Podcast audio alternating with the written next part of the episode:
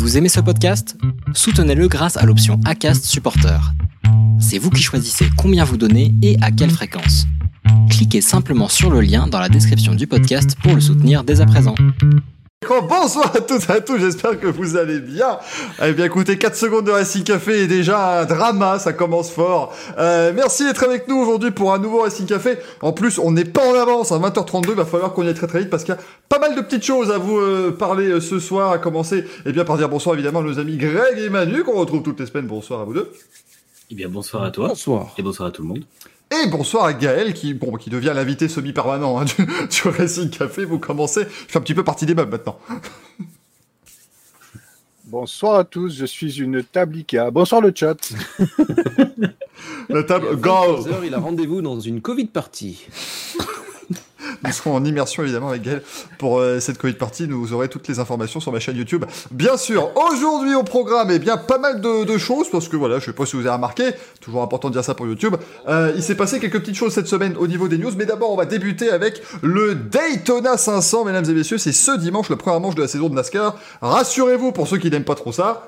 C'est bien la seule fois qu'on va parler de NASCAR avant la finale à Phoenix en fin d'année, mais c'est important de mettre en avant euh, la course automobile la plus regardée aux États-Unis par an quand même. C'est quand même euh, quelque chose de pas mal du tout. Le débat aujourd'hui, eh bien, s'intéressera à Mercedes, puisque vous savez que Lewis Hamilton a signé pour un an de plus euh, il y a quelques jours. Eh bien, on se demandera déjà nous qui pilotera pour Mercedes en 2022. Voilà, on, ne perd pas de temps. La semaine prochaine, on vous fera le débat qui pilotera pour Ferrari en 2023 et dans deux semaines où sera Max Verstappen en 2025. Bref, restez avec nous évidemment, ce sera exceptionnel. Les news, on en a, mais alors, mais une, une, une foultitude, comme je l'ai dit sur Twitter.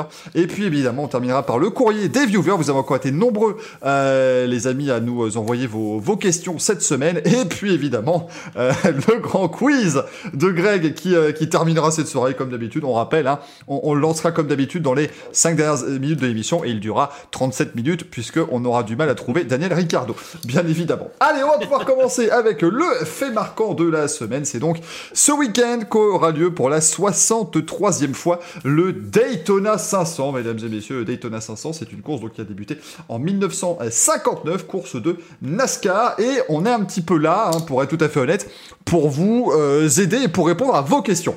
On va vous donner un petit peu les clés euh, de cette course qui aura lieu donc ce, ce dimanche à partir de 20h30. Ce sera sur Automoto la chaîne en direct. Euh, en principe, je pense que c'est pas tes fils qui vont commenter ça, mais Mm. rien n'est moins sûr. Toujours est-il qu'en plus, j'ai regardé les prévisions météo.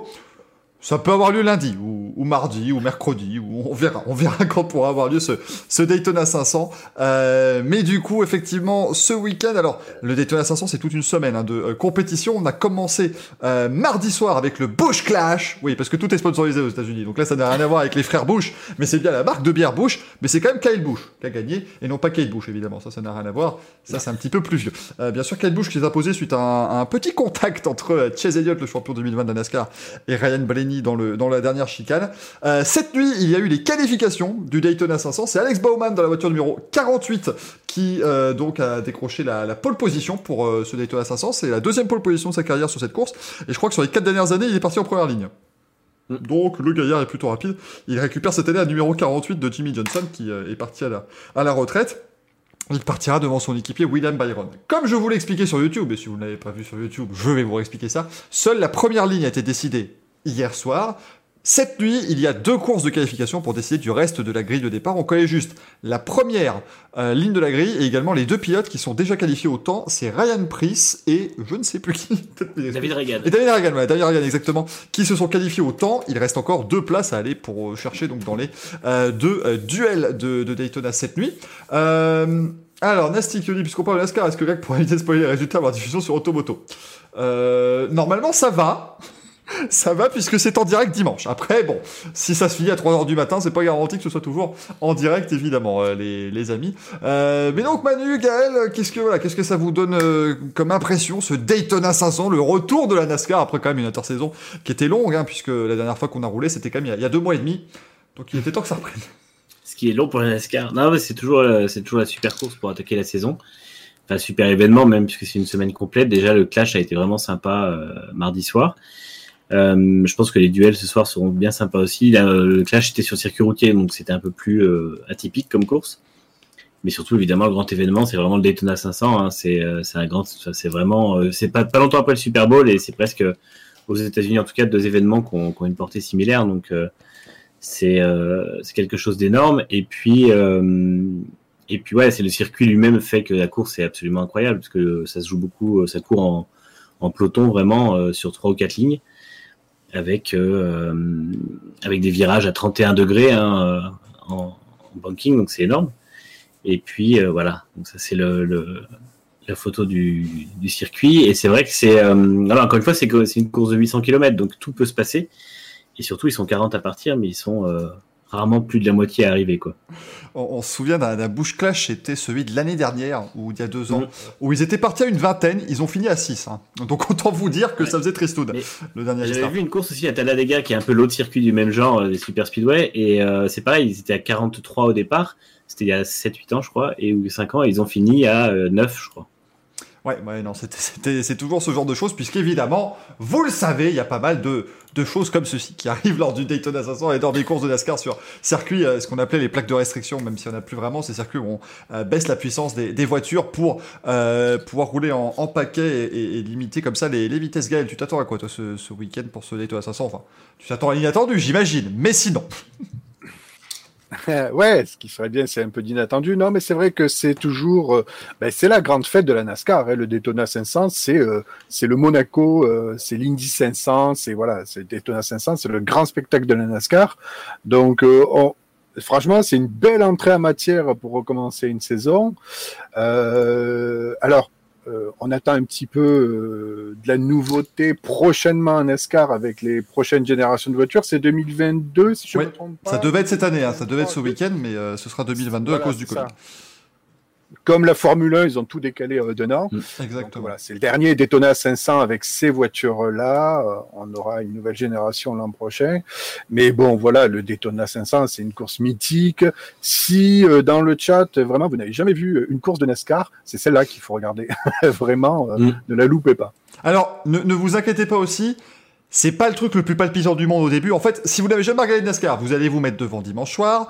Euh, déjà, vous allez voir un drapeau américain de, de 150 mètres de long sur, sur, 80 de large à peu près, mais bon, ça c'est tout à fait normal. Mais vous allez voir, par le camion. Vous, vous, allez voir les 10 premiers tours, vous allez vous dire, mais c'est incroyable, ils sont à 300 à l'heure, à 2 cm les uns les autres.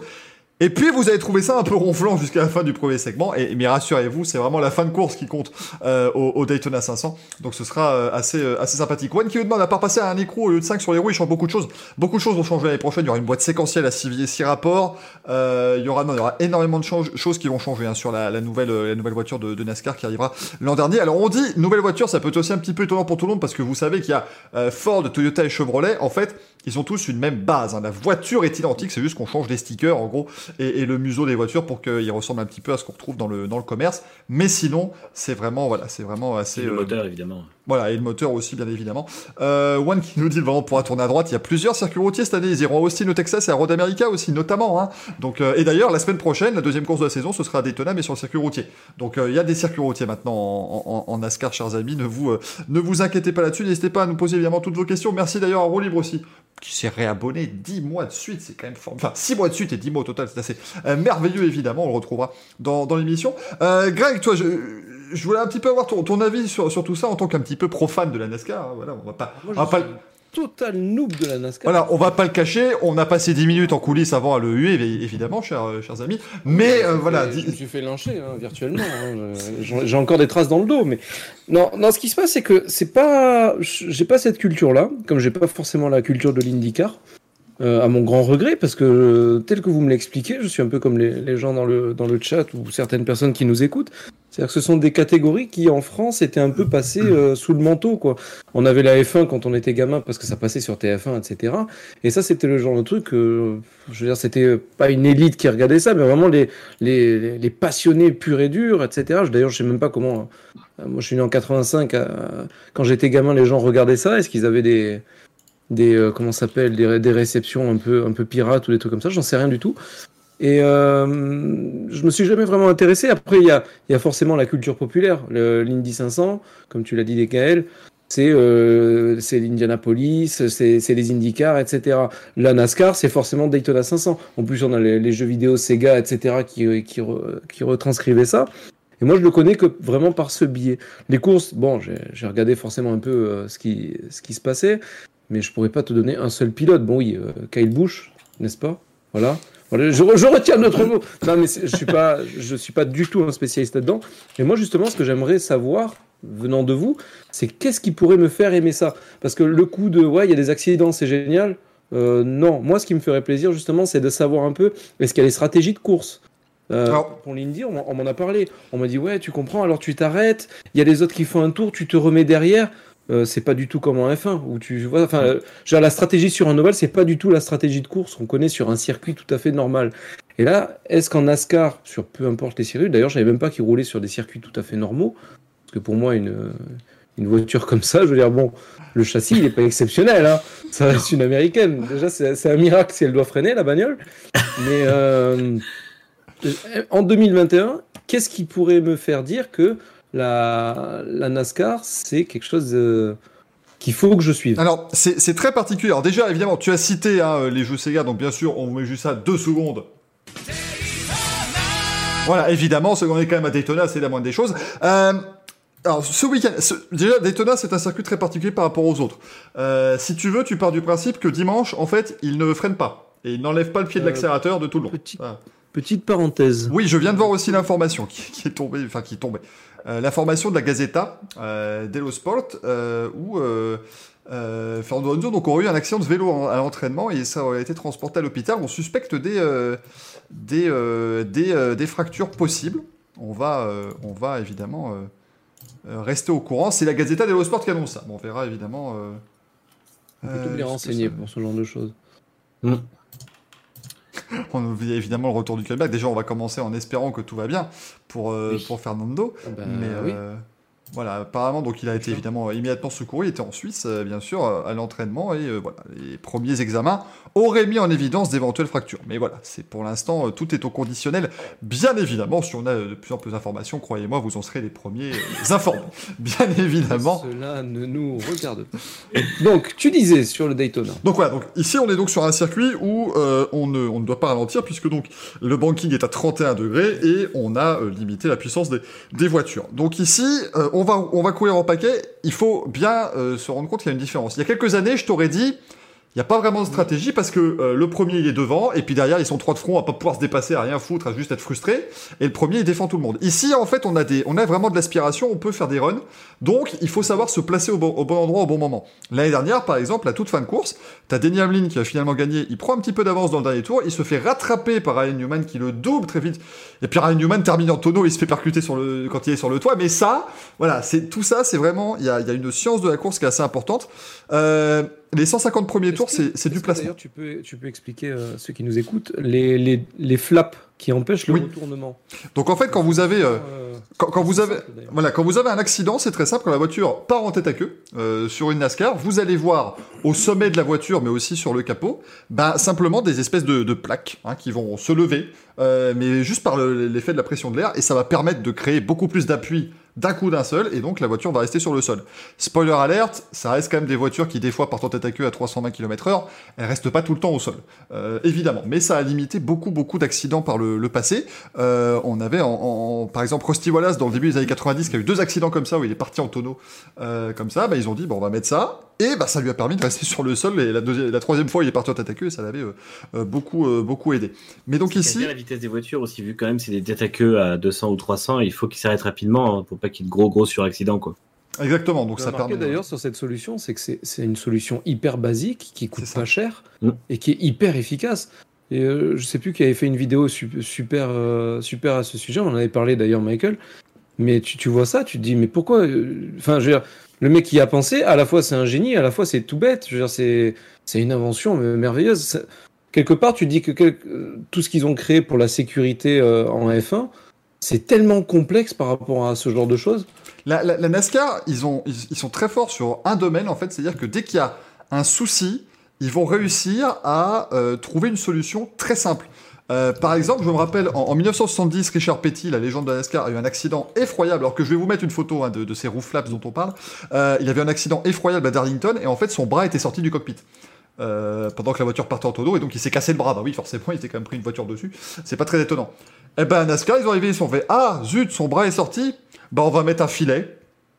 Et puis aujourd'hui, il y a toujours un filet à côté de la tête du pilote et euh, bah, ça, les, ça les empêche. Alors évidemment, de- depuis, ils sont bien plus, euh, bien mieux harnachés euh, qu'à l'époque, bien sûr, mais ça, permet justement d'éviter, ce genre de choses. Donc c'est toujours les solutions les plus simples. Et ici, je vais vraiment vous faire rapidement la, petite image, mais c'est une solution basique comme tout, mais qui permet d'éviter de, gros accidents, même si on peut toujours en avoir. Le, risque zéro n'existe pas, hein, les amis. Vous vous doutez bien, ça reste quand même du sport automobile avec des, des voitures qui sont lancées à plus de, de 300 km/h. Mais Greg, par exemple, tiens, je me dis, si, ah, vas-y, Manu, excuse-moi. Non, je disais, ouais, justement, d'ailleurs, le, c'est, intéressant parce que la NASCAR, c'est quelque chose d'assez rudimentaire en termes de, technologie. Par contre, la sécurité est super développée. Et euh, les voitures ont été vachement améliorées avec le temps, notamment sur les, la résistance du châssis. Euh, le, le pare-brise a longtemps été un problème, en fait, du coup, ils avaient renforcé. Après, il y a eu euh, Ryan Newman, justement, qui a forcé aussi pour qu'il rajoute des, euh, Des barres, ouais, des barres qui l'an dernier a priori l'ont sauvé euh, au moins d'une grosse blessure. Et c'est vrai que c'est euh, c'est un championnat qui est vachement euh, rudimentaire, sauf sur euh, sur ce point-là. Ouais. Effectivement, euh, mais, mais donc euh, on nous parle aussi voilà, de, de Dale Earnhardt. C'est grâce à lui aussi que le ça a été euh, démocratisé, hein, parce que euh, il a été créé avant évidemment, mais c'est avec son accident mortel au Daytona 500 il y a 20 ans, euh, l'accident de Dale Earnhardt. Vous allez voir sur YouTube d'ailleurs, hein, n'hésitez pas, parce que la NASCAR on pense à des accidents incroyables. Bah, regardez l'accident de Dale Earnhardt, c'est un mec qui percute un mur, il fait pont.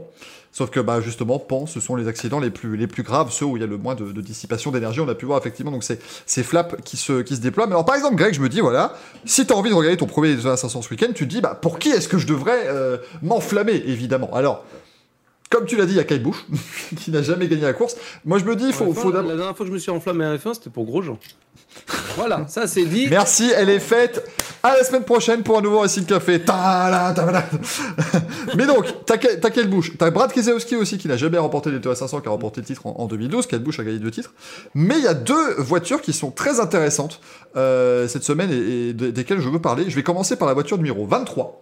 Euh, la voiture de Bubba Wallace, Bubba Wallace qui est euh, le seul pilote euh, black de la, NASCAR et qui avait d'ailleurs mené un petit peu le mouvement aussi de, Black Lives Matter au sein du sport. Et il pilote cette année la voiture numéro 23 et le 23 n'est pas du tout n'est pas du tout euh, puisque cette voiture c'est l'équipe 2311 le 11 c'est pour Denny Hamlin qui est le double vainqueur de la course en titre et qui est également à moitié propriétaire de cette voiture mais l'autre partie du 2311 c'est Michael Jordan donc si tu as envie de soutenir Michael Jordan ce week-end, bah, c'est la voiture numéro 23. C'est l'équipe de Michael Jordan euh, qui s'est engagée sur, euh, sur la NASCAR. Si jamais tu veux soutenir Pitbull, c'est la voiture Voilà. 99. Exactement. Devenu propriétaire aussi. La voici. La voici, la voiture de Mr. Worldwide Pitbull, la numéro 99, pilotée par Daniel Suarez, qui est le seul pilote mexicain du championnat. Et donc, c'est quand même intéressant de voir que on a des, des gens extérieurs au sport automobile, même si Michael Jordan avait son équipe de moto il y a quelques années. Mais alors, Pitbull, lui, débarque totalement là-dedans. Et donc, on a Pitbull et Michael Jordan qui ont des voitures ce week-end dans le Daytona 500. Elles sont déjà qualifiées, euh, puisqu'elles font partie de ces voitures franchisées. Euh, ça n'a rien à voir avec quand vous achetez une franchise McDonald's pour faire un restaurant, hein, bien évidemment. C'est plus franchisé comme les équipes en football américain ou en, en, en NBA, en National Basketball Association. Euh, et donc, Quel eh bien, accent. Eh, à un moment donné, euh, c'est la semaine américaine, il faut se donner à fond. C'est vrai. Euh, mais donc, du coup, vous aurez euh, ça. Et Paul Newman, c'était en IndyCar, exactement. Avec, euh, avec effectivement, c'était uniquement en, en IndyCar, mais on l'a eu. Ah, ce qui n'était pas le même que le As actuel de la F1 d'ailleurs. Effectivement, c'est- voilà, c'était plus le même que Béatrice Haas, du coup. hein, je crois que c'était cette équipe-là. C'était lui, hein, c'était lui. Karl Haas avec son cigare jamais allumé, mais toujours, Mm. toujours euh, emblématique. Euh, Clinton avec son cigare aussi d'ailleurs. J'en ai marre. J'en ai marre. Euh, Béatrice Dan Racing, oui, allez-y, hein, faites-vous plaisir, évidemment. Là, on peut y aller, bien sûr. Euh, voilà, One qui nous a trouvé, voilà, mon équipe de cœur en NASCAR numéro 23. La numéro 23 va être aimée de beaucoup. Euh, D'ailleurs, Bubba Wallace qui a fait le meilleur temps des essais euh, d'hier, les seuls essais libres de, de, de cette course, pour l'instant. Donc, il peut jouer la victoire. hein. Il a terminé deuxième en 2018, Bubba Wallace, donc il sait comment faire pour, pour gagner. Justement, qui va jouer la Il victoire n'y a pas une histoire d'ailleurs l'année dernière où, où ils avaient retroublé- retrouvé soi-disant une corde de pendu. C'est ça, c'était ça. C'était ça. Ils avaient retrouvé. C'était pas du tout ça, mais bon, ça, ça Voilà. a fait jaser dans le. Ils avaient retrouvé une corde de pendu dans son garage à Talladega. Talladega, c'est dans l'Alabama, hein, donc autant vous dire que la, la base même d'avoir Bubba Wallace. de- Yeah, you know, my friend? Voilà, hein, on, on- on s'amuse avec ses sœurs et ses cousines là-bas. Enfin voilà, c'est un, monde évidemment l'Alabama. Euh, et, et- et du coup, ils avaient retrouvé une corde de pendu. En fait, c'était pas une corde de pendu, c'est juste que quelqu'un avait fait un nœud pour pouvoir fermer la porte du garage, mais euh, on s'en était pas rendu compte et ça a pris des, des proportions incroyables. C'était en plein euh, en pleine affaire George, George Floyd, hein, donc c'était pas non plus très étonnant que ça ait pris des, des grandes euh, ça. des, des grandes proportions. Euh, avant Bubba Wallace, c'est la numéro 43 exactement au Valkyria, il est piloté pour le Richard Petty Motorsports, mais c'est Eric Jones maintenant Eric qui, va rouler, qui l'a remplacé. ouais. qui va rouler pour. Il y a eu pas mal de changements hein, ce- cette, cette intersaison aussi au niveau des, des pilotes, mais globalement, qui risque de gagner ce week-end? Bah, Je vais vous dire Denny Hamlin. Puisque Denny Hamlin, il reste sur deux victoires, deux victoires consécutives et trois les cinq dernières années, donc il me semble bien parti pour s'imposer. Denny Hamlin qui a quand même réussi l'exploit de gagner les deux Daytona 500 les plus serrés de l'histoire. Euh, C'était en 2016 et en, en 2020. Euh, Ryan Blaney, moi je pense. hein. Je pense que Ryan Blaney est très très bon sur Super Speedway. Euh, et et c'est là aussi, Greg, je pense que c'est aussi intéressant pour quelqu'un qui ne connaît pas trop, c'est en fait, on peut avoir l'impression, comme tout le monde roule à la même vitesse, que c'est très simple et que n'importe qui peut gagner. Mm. Mais la meilleure chose qu'on puisse dire à ça, c'est que chaque année, c'est les mêmes gars devant. Mm. C'est parce que c'est une véritable science de pouvoir rouler sur ces, sur ces circuits-là. On disait de Dale Earnhardt qu'il avait la capacité de voir l'air. Bon, on disait pas mal de trucs complètement tarés sur Dale Earnhardt aussi, hein, faut pas s'inquiéter, mais en gros, il pouvait savoir où placer sa voiture. Et donc, euh, c'est pour ça qu'on arrive quand même à déterminer des favoris dans une course qui ressemble plus à une énorme loterie. Après, il y a une vraie science de la course dans dans cette épreuve, en fait, parce que du coup, il y a quand même le. On dit souvent il faut être chanceux pour passer à travers d'un big one. Donc, oui, c'est vrai, parce que ça peut partir n'importe où. Mais il y a quand même beaucoup de pilotes qui, à une époque, arrivaient à éviter les crashs. Et euh, même maintenant, on voit justement Hamlin qui est très souvent à l'arrivée. On voit des mecs comme ça qui savent où rouler. pour Donc, souvent, c'est à l'avant. Sinon, c'est à l'arrière. Mais on- enfin, moi, je vois notamment Johnson était bien, euh, était très bon à une époque pour plutôt rouler en arrière de peloton et s'activer au dernier moment sur les derniers tiers ou derniers quarts de la course. Et comme ça, il avait le, le temps d'éviter. Il a évité énormément d'accidents euh, de cette manière. Mais, mais Jimmy Johnson, les dernières années, il, a réussi, il réussissait l'exploit d'être toujours derrière. Et puis au seul moment où il remontait au peloton, il était pris dans un crash. C'était- dur pour, pour Jimmy quand Johnson. sa chance a tourné, lui, ça a été terrible. Mais il a, il a gagné deux fois hein, le Daytona 500, c'était en 2006 et en euh, 2013, Jimmy Johnson. Et à chaque fois qu'il a gagné le Daytona 500, euh, il, a gagné le titre à la fin de l'année d'ailleurs. Euh, Mm. Puisque c'était en 2006 son premier titre, et en 2013 son sixième. Il a gagné sept titres au total, mais il ne sera pas au départ ce, ce dimanche. Quelqu'un qui me demande un commentaire sur le du Clash. C'est de la NASCAR sur circuit routier, ça m'a pas totalement étonné.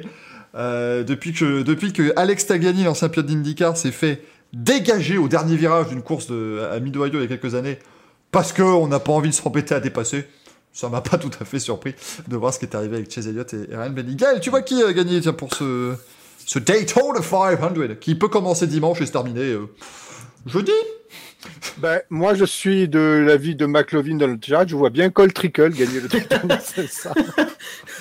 Désolé, moi, moi, je suis pour Roddy je désolé. Euh, mais il vise l'Indy 500, donc c'est normal qu'il, a, qu'il essaye de gagner le Daytona On 500. rappelle hein, cette phrase légendaire. euh, pourquoi tu viens rouler euh, en escar Moi, je vise qu'un seul truc Indianapolis. C'est fort. Alors, la NASCAR, il a roulé trois ans après. hein, je dis pas, il, il a été visionnaire, le gaillard, mais c'était très fort. C'est évidemment dans jour de tonnerre pour ceux qui n'auraient pas la référence. Oui, par Il pitié. voir quand même. Voilà, faites-moi plaisir, regardez Jour de tonnerre, s'il vous plaît. Ah ouais, Faut si pas Michel Vaillant. film, Non. Tu te tais, toi. il, faut voir, il faut voir Jour de tonnerre. Et si vous avez le temps, vous regardez Talladega Nights. C'est un peu le driver de la NASCAR. Ok. Ah non, non, non, non, non. Non, moi, je suis désolé. Il est vraiment excellent, ce film. Non, non, on- Ah ouais, il est génial. Driven, c'est un navet, mais Ricky Bobby, Ricky Bobby, roi du circuit en VF, Ouais. c'est une pépite absolue. Il y a Avec eu d'ailleurs. Baron- Mais en VO, avec Sacha Baron Cohen qui fait le français, c'est génial aussi. Hello, monsieur Bobby. Mais oui. You have to say you love crepes. Crepes? It's like a very thin pancakes. Euh, mais d'ailleurs, il y a un moment donné dans, euh, dans, dans Talladega Nights, en gros, ils font la prière. Où ils disent euh, merci mon Dieu pour euh, ma femme super super chaude, pour mes, mes gosses euh, qu'on appelle les Little Ease. Un jour, je vous jure que c'est vrai, c'était à Nashville, je en 2011, pour une course. Il y a à chaque fois une prière en, en, parce que ça reste américain. Lors de la prière, le mec a cité Talladega Nights. Sa prière, c'était, euh, eh bien, euh, cher Dieu, on vous remercie pour les Dodge, les Chevrolet, les Toyota, pour Rouge Performance Engines, pour ma super, pour ma femme super chaude. Et il a terminé par Boogity, Boogity, Boogity, Amen. Ça, c'est une merveille absolue. Euh, si vous voulez aller voir ça sur YouTube, c'est extraordinaire. Mais donc, Gaël, revenons à cette idée. Qui, qui vois-tu gagner à part Cole Trickle, évidemment, qui sera très bien placé avec sa voiture Melo Yellow? Non, c'était pas lui. en plus. 46. Eh bien, euh, ouais, euh, j'ai envie de ne pas être trop euh, original et citer euh, Denny Hamlin, mais bon, par contre, si par malheur Denny Hamlin est pris dans un crash, alors là, on aura un final vraiment dantesque. Là, ça peut relancer vraiment le suspense de la course. Mais euh, ouais, une petite pièce. Par contre, ouais, je vais, je vais vraiment vous regarder la progression de Bouba Wallace pour voir un petit peu s'il va réussir à nous, nous sortir des top 5 ou des top 10 réguliers. Je pense que ça va être vraiment intéressant à regarder cette année. Il faudra voir ça. On dit la Rick Ware va gagner, l'équipe Rick Ware Racing, qui est aussi l'équipe de Romain Grosjean IndyCar maintenant. Si la voiture de Charlie Ware fait, fait déjà 15 tours sans exploser, ça sera déjà un bon début. Manu. Alors moi, je mettrais bien une pièce sur Christopher Bell, qui était excellent euh, dans la 95, qui avait un partenariat avec Joe Gibbs et qui passe chez Joe Gibbs cette année. Et euh, toutes les courses sur Super Speedway l'an dernier, il roulait dans le top 5, donc euh, ça pourrait faire une belle surprise. Et puis, euh, ça pourrait un peu changer des, des résultats des années d'avant, quoi. Ou même Bandy Benedetto aussi dans la 21, qui est, euh, qui est souvent Ouais, bien placé que- sur ce type de circuit. Austin Dillon est toujours dans la numéro 3 ou Oui, oui, oui, bien sûr. hein, oui. Mm. Bah, c'est c'est son grand-père qui a l'équipe, hein, donc euh, il, va... il risque pas de bouger. Euh, Est-ce que aussi. Dylan Harper est toujours dans... Non, ça c'est pas la même chose. Par pitié, merci le chat. Vous n'avez évidemment pas la ref. Par pitié. Tu l'as Moi je l'ai, putain, j'en ai marre, j'en peux plus. J'en peux plus. J'en peux plus. Mais évidemment, vous vous doutez bien que j'ai la ref uniquement parce que voilà, j'ai suivi des cours intensifs puisque depuis que je fais des émissions avec Greg, je prends voilà, je, je prends toutes les Le précautions. Journalisme d'investigation. On va toujours en profondeur dans tous les sujets, évidemment. Euh, très belle demoiselle. si j'ai ah, merde, il y a la ref dans le chat, hein, c'est affreux. Moi, je vois bien euh, Ryan Blaney quand même enfin gagner, même si pour l'histoire, j'aimerais bien Ryan Newman, euh, qui. Qui a quand même réussi l'exploit de se faire percuter à 200, enfin, à 300 km/h directement au niveau de la tête, et il est sorti deux jours après de l'hôpital, donc euh, c'était quand même assez incroyable. Euh, sinon, sinon, qu'est-ce qu'on a encore euh, qui pourrait bien Keselowski ou Kyle Busch hein. Moi, j'aimerais beaucoup qu'il s'impose enfin. Euh, mais bon, c'est toujours compliqué pour eux, ils sont toujours pris dans des crashs malheureusement. On verra en tout cas comment ça va se passer. C'est ce week-end, c'est le Daytona 500. La course la plus regardée aux États-Unis. J'ai vu One qui était un petit peu étonné. Oui, ça fait largement plus d'audience que les 500 bases d'Indianapolis. Euh, C'est la course automobile la plus regardée. Vous savez que dans les années 2005-2006, la NASCAR c'était le deuxième sport le plus regardé aux États-Unis, derrière uniquement le football américain. Donc euh, vraiment un sport qui euh, a commencé en, Alabama et dans le sud et qui euh, s'est directement eh bien pris et s'est attelé à à dominer comme ça l'Amérique. On rappelle au début, ce sont des contrebandiers qui euh, bah, avaient un problème très simple, c'était de dire comment est-ce que je vais faire pour aller plus vite que la police? Bah je vais modifier ma voiture. Puis un jour ils se sont réunis, ont fait bah les gars, on a qu'à faire des courses pour voir qui a mieux modifié sa voiture. Ça donné la NASCAR. C'est c'est voilà, c'est le concept de ça. Euh, on, on en revient, on en reparlera la semaine prochaine. On détourne à pour vous dire un petit peu ce qui s'est passé et vous donner notre ressenti sur la course. Mais donc c'est à partir de 20h30 dimanche. Pour l'instant, euh, la météo, elle est catastrophique. hein, ça, je vous le dis tout de suite. Euh, il va pleuvoir tout le temps et on ne roule pas euh, sous la pluie sur Oval. Donc voilà, on va voir ce que ça va. Ce que ça va donner. pendant ce temps, on a une petite info d'Alpine qui a donc publié un communiqué disant que donc Fernando Alonso a été impliqué dans un accident alors qu'il était en train de faire du vélo en, en Suisse. Il est conscient et il se sent bien.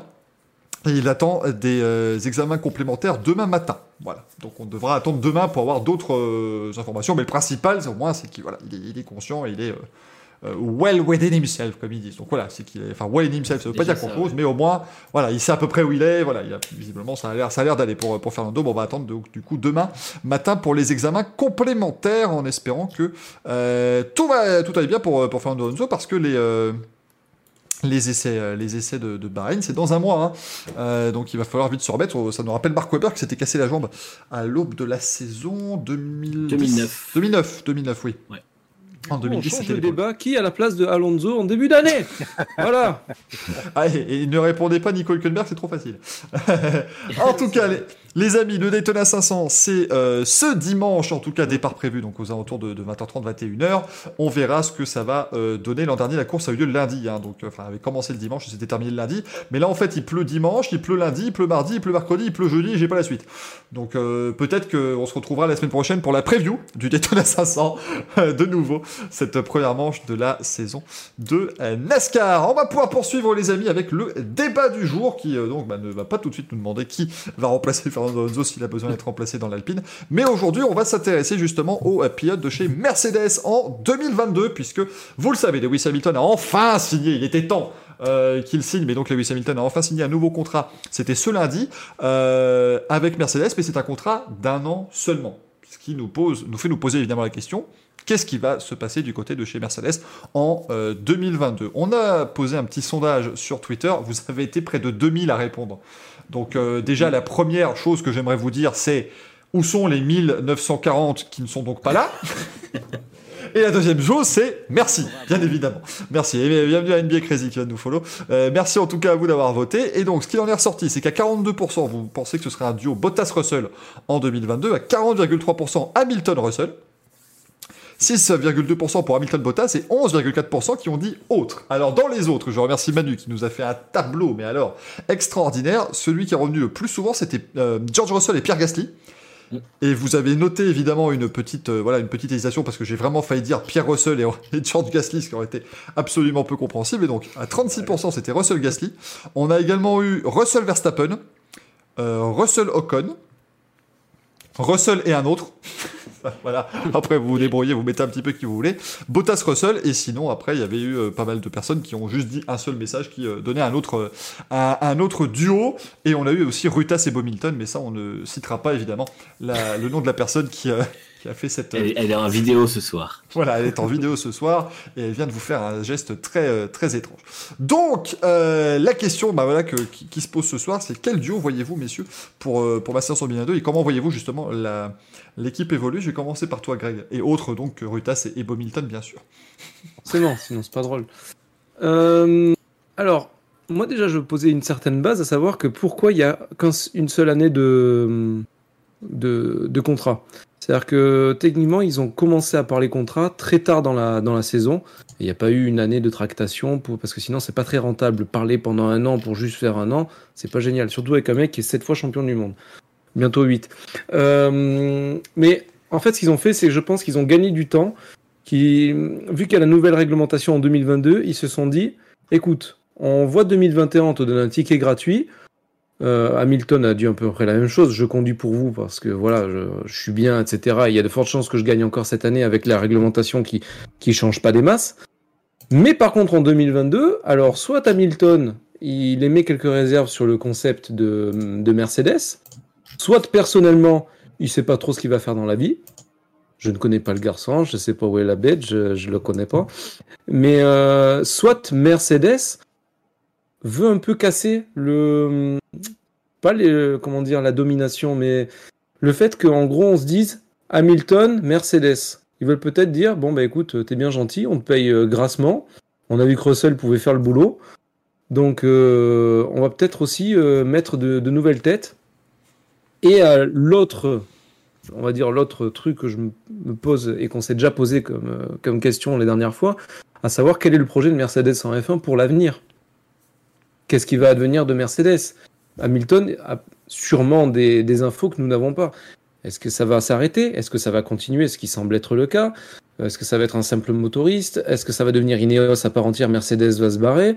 Euh, On peut partir sur pas mal de spéculations. On ne sait pas trop. Alors, pour moi, là, cette année, c'est très bien pour les deux parties, en sachant qu'on a la, comment s'appelle, le changement de réglementation.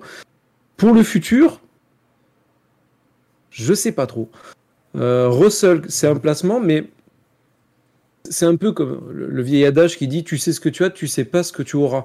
Enfin, tu sais ce que tu perds, tu sais pas ce que tu vas retrouver. C'est qu'avec Russell, il y a eu une course qui s'est bien passée. Euh, sur une saison, c'est pas évident. Bottas, en début d'année, il est très bon. En fin d'année, il est très mauvais. Euh, je- J'exagère à peine, mais euh, je veux dire, il tient pas sur une saison complète. Hamilton, il démarre très lentement, mais à la fin de l'année, à la fin de la saison, il est champion du monde. Il est là quand il faut. Euh, c'est quand même quelqu'un de solide. C'est un, vieux briscard. Je veux dire, il a de l'expérience.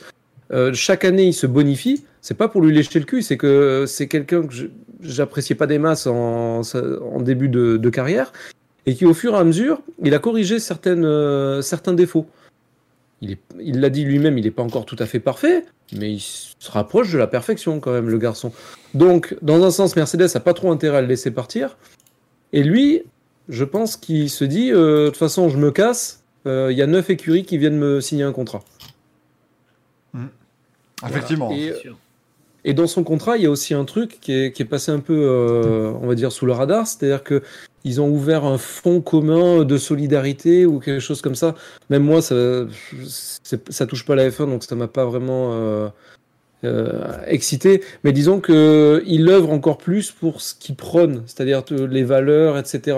Alors certains ils voient un rideau de fumée. euh, Écoute, il fait déjà, il fait déjà ça, c'est déjà bien. Mm. Euh, il vote, justement, il est en train d'essayer de faire euh, que les la F1, contrairement à le We Race as One, qui est qui est aussi euh, un joli petit discours bien rodé, mais qui, qui, mène à pas grand chose, à savoir on essaie d'intégrer les femmes, un, plus, un peu plus de diversité.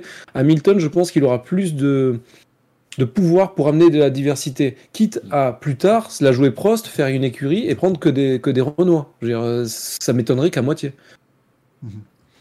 Euh, il sera peut-être en extrême I avec son équipe, qui sait, Lewis, il ira peut-être Oui. tenter un, un nouveau challenge. On nous dit qu'il voudrait C'est ça. présenter Touche pas à mon poste. On nous propose du Tatiana Calderon et Sean Gellel, donc on est bien. Mm. Du, du, du Jimmy Johnson et Jeff Gordon aussi, hein, ce serait évidemment extraordinaire, bien sûr. Euh, Gaël, toi, euh, est-ce que, est-ce que ça t'inspire tout ça avec. euh, Effectivement, pas mal de questions. hein, qui Eh sont ben, posées. vrai. Ouais, pour rebondir à ce que disait Greg, c'est vrai qu'on ne connaît pas trop finalement ce que va devenir euh, Mercedes et quel projet ça cache. On pourrait peut-être croire que, bon, Hamilton, euh, cette fois champion du monde, enfin, pardon, Sir Lewis Hamilton, vrai. C'est vrai. euh, qui pourrait se diriger vers un huitième titre. J'ai envie de dire, est-ce que à un moment donné, le pilote euh, ne sera pas peut-être un petit peu fatigué parce qu'il a dit quand même qu'il allait courir tant que ça lui plaisait? Mais le problème, c'est de savoir où est le plaisir? Je veux dire, à un moment donné, il pourrait très bien partir sur un huitième titre et dire bon ben ok, euh, je vais peut-être pas tenter le diable en 2022 de me casser la gueule si vraiment la hiérarchie elle est chamboulée.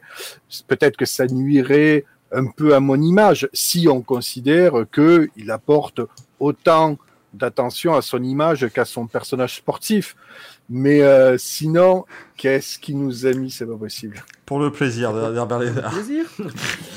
Pour, pour le plaisir, tout à fait. Il faut prendre le temps de, de temps en temps. Non, mais bon, voilà, c'est vrai que Hamilton. euh, alors Hamilton, est-ce que sa commission sur la, enfin sa fondation commission sur la diversité et l'inclusion euh, des minorités, ça c'est une très belle initiative. Je pense que peut-être, à mon avis, euh, euh, il est euh, la personne pour mener peut-être à bien ce projet. Peut-être qu'il va devenir un ambassadeur pour Mercedes. Qui sait s'il a envie d'injecter deux trois billes dans Mercedes, peut-être qu'il pourrait le faire. Allez savoir.